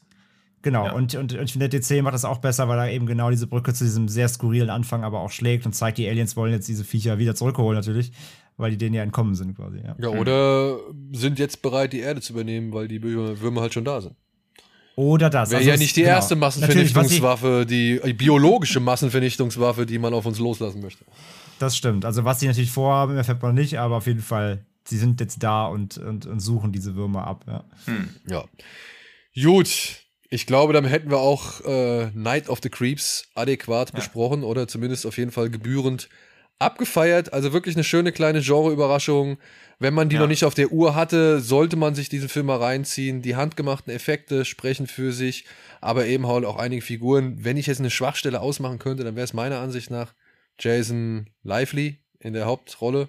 Hm, Weil ja, der soll zwar ein nasses Gott, Handtuch sein, so, aber ich fand ihn dann auch echt unsympathisch. Was ja auch sein Kollege hier, ich weiß es, Steve Marshall, der ihm dann halt mal irgendwann im Film in der Mitte so, so ein bisschen die, äh, ja, die Augen öffnet und ihm einfach und mal irgendwie vor Augen führt, was er doch für ein Arschloch ist. Äh, das fand ich, da hat er wirklich sehr treffende Punkte gehabt, jetzt so das Jahre später mal zu sehen. Ich glaube, wenn ich das als junger Mensch gesehen hätte, hätte ich gesagt, ja, komm, alles halb so wild, ihr versteht euch trotzdem, ihr seid beste Buddies. Aber wenn ich jetzt mit meinem, mit meiner Persönlichkeit, mit meinem Bewusstsein vor dem sitzen würde, ich sagen, weißt du was? Mach's alleine. Ja, zieh dein Ding durch, aber ohne mich. Ich bin hier nicht mehr dein, dein, dein irgendwie, ja, dein behinderter Freund, der dich äh, glänzen lässt oder sonst irgendwas. Äh, nee, Mhm. ich, ich zieh jetzt hier mein eigenes Ding durch, mach du, zieh du deine Ego-Nummer ab, ist mir egal. Aber mit dem hätte ich eigentlich keine Lust mehr gehabt, irgendwie befreundet zu sein. Hm. Und da muss man schon Nee, sagen. die waren nicht die größten Sympathieträger. Das Da muss ich schon Ja. sagen, good old 80s. Da wird sowas geschluckt. Da kann man sich auch mal schon mal wirklich solche harten Dinger um die Ohren knallen. Und es hat nicht weiteren, nicht größeren Einfluss auf die Handlung oder eben halt auf die Freundschaft, die dort porträtiert wird. Ja.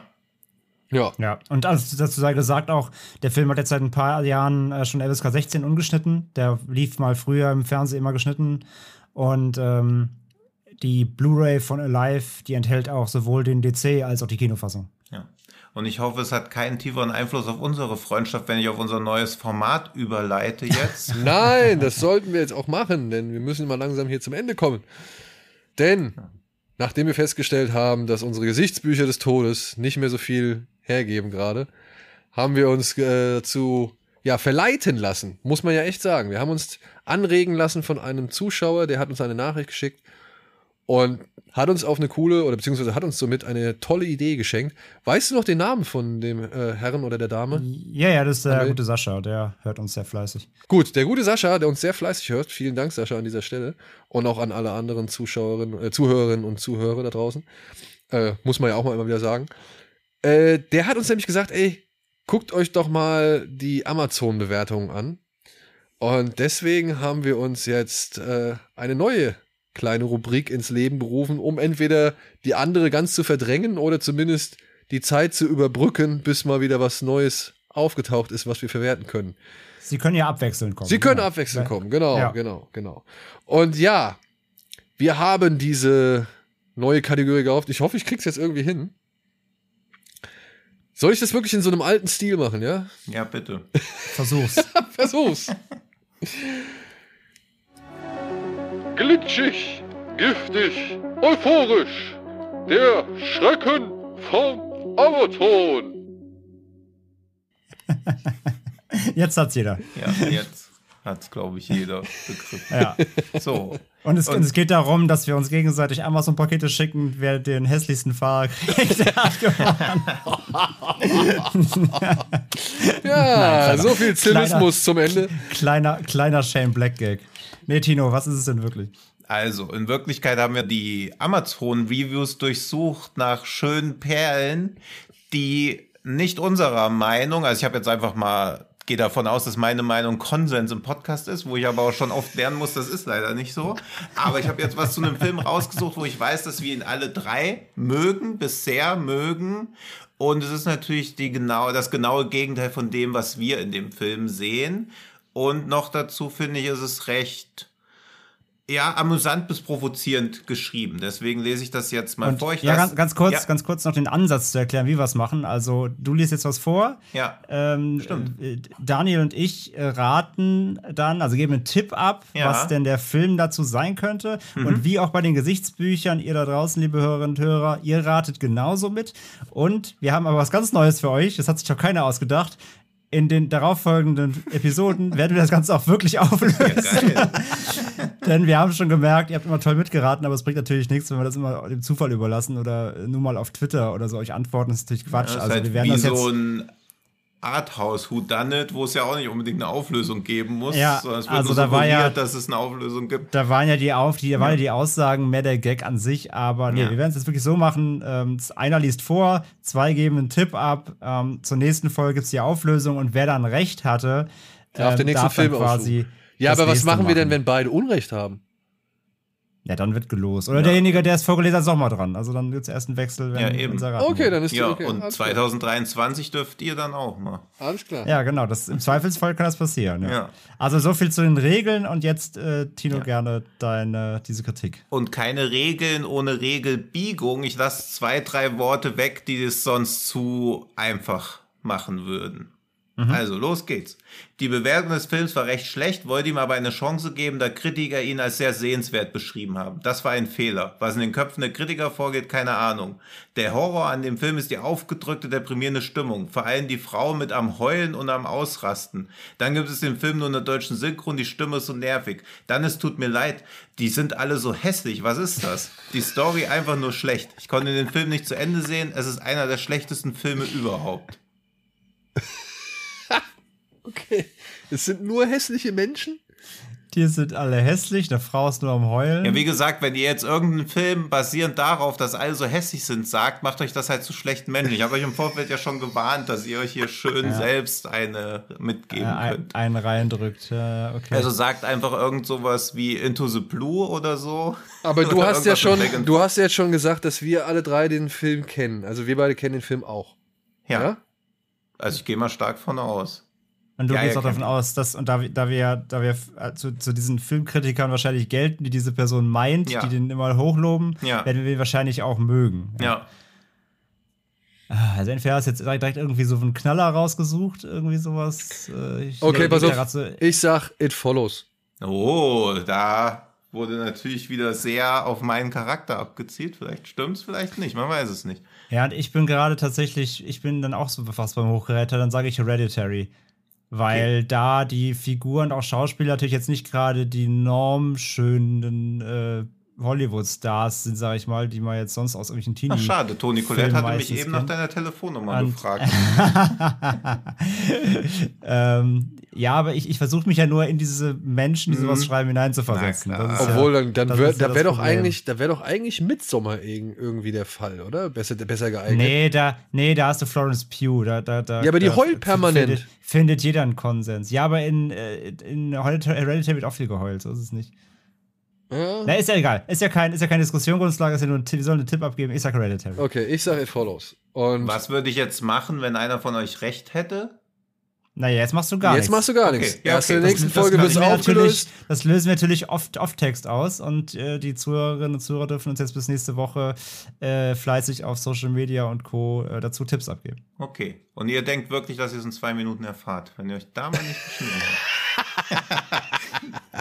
Dann erfahren wir es halt nächste Woche. Ich kann, Das kommt drauf, das Ja, kommt das drauf an, wie lange die. Abmoderation jetzt dauert. ich, bin, äh, ich bin gelassen, was das angeht. Ich kann das verdrängen bis dahin. aber ich bin sehr, aber ich bin sehr ich gespannt. bin auch sehr wer- gespannt. Ich bin sehr Wer, auch wer, über, wer, wer, wer meint, in dem Film sind alle hässlich. Bin ich sehr gespannt. Ich habe bei natürlich, die sind alle so hässlich, habe ich zwei Worte weggelassen, Oh die ich euch gleich aber als Tipp gebe. Aber ich finde es eher allein sowieso, dass allein das rechtfertigt schon diese Kategorie. Ich finde es einfach toll zu lesen, dass Menschen das als Kritik nutzen, um einen Film abzuwerten, weil, weil andere weil Schauspieler hässlich sind. Also Ja. sie sie als hässlich empfinden. Das ist toll. Ja. Tja. Ich hoffe, ihr empfindet uns alles andere als hässlich und haltet uns weiterhin die Treue. und äh, seid darauf ja, aus, noch mehr Tipps zu erfahren, beziehungsweise wie es wohl weitergeht in der Fear Street. Das alles werden wir hoffentlich nächste Woche diskutieren, mit natürlich hoffentlich noch ein paar anderen schönen Perlen oder eben halt Trüffeln, die wir für euch ausgegraben haben. Ansonsten, ja, uns gibt's jede Woche, uns gibt's auf allen sozialen Medien Uns gibt's hier bei Fred Carpet natürlich auch. Wäre schön, wenn ihr auf der einen oder anderen Seite ein Abo dalasst oder halt fleißig kommentiert, ein bisschen Feedback gebt. Nochmal hier ein kleines Dankeschön an all die schönen Vorschläge, die so in letzter Zeit gekommen sind. Bei manchen ist es natürlich dann auch echt schon so, da kennen wir die Filme schon. Das ist dann nicht mehr unbedingt so ein Tipp, den wir dann irgendwie befolgen müssen. Aber wir versuchen natürlich dann schon auch auf die Wünsche einzugehen von Filmen, die wir halt auch schon kennen, um die dann mal hier zu besprechen. Ich denke, André hat da schon einiges gesammelt und demnach mhm. soll das auch hier recht bald dann seinen Platz finden. Ja, ja, und das Konzept, glaube ich halt, dass wir halt ein bisschen was Aktuelles haben und dann auch immer wieder mal so ein Klassiker, das glaube ich funktioniert ganz gut. Ja, also ich glaube. Wo man ja auch jetzt merkt bei den so Clips, dass wir auch selber noch was nachholen können teilweise. Eben, eben, eben. Und ja. ich bin immer dafür, was nachzuholen, was ich noch nicht kenne oder beziehungsweise was ich schon ewig lang auf der Liste habe. Ich konnte ja. jetzt zum Beispiel durch einen anderen Podcast endlich mal Mad Circus von Alex de Iglesia, hm. der ah. Iglesia nachholen oder endlich mal schauen. Und das hat mich sehr gefreut. Da wird ein sehr guter Witz erzählt. du meinst ja mit dem Brathähnchen? Nee, mit dem Baby. Ja, aber er klatscht doch ein Brathähnchen an die, an die Scheibe. So. Ja. ja. Ja, gut, so weiß, weiß ich, also das, ich habe den nur im Kino damals gesehen, aber. Ja, aber er klatscht ja ein Brathähnchen dann ja. dem Moment an die Scheibe. Ja, seitdem sehe ich aber auch Hau den Lukas aus anderen Augen. Ja, auf jeden Fall. Auf jeden Fall. Ja, toller Film. Aber egal. Wir freuen uns auch, solche Filme nachzuholen, die wir selbst noch nicht gesehen haben. Sind für jeden Insider-Tipp dankbar. Und natürlich, wenn ihr eine Wunschvorstellung habt oder beziehungsweise einen Wunsch habt, den wir irgendwie mal auseinandernehmen sollen, dann machen wir das auch gerne. Bleibt mir nicht mehr viel übrig, als mich zu verabschieden, mich zu bedanken, auch bei meinen beiden Kollegen. Und ja, euch viel Spaß bis zur nächsten Woche zu wünschen. Macht es gut. Tschüss. Ciao, ciao. Tschüss.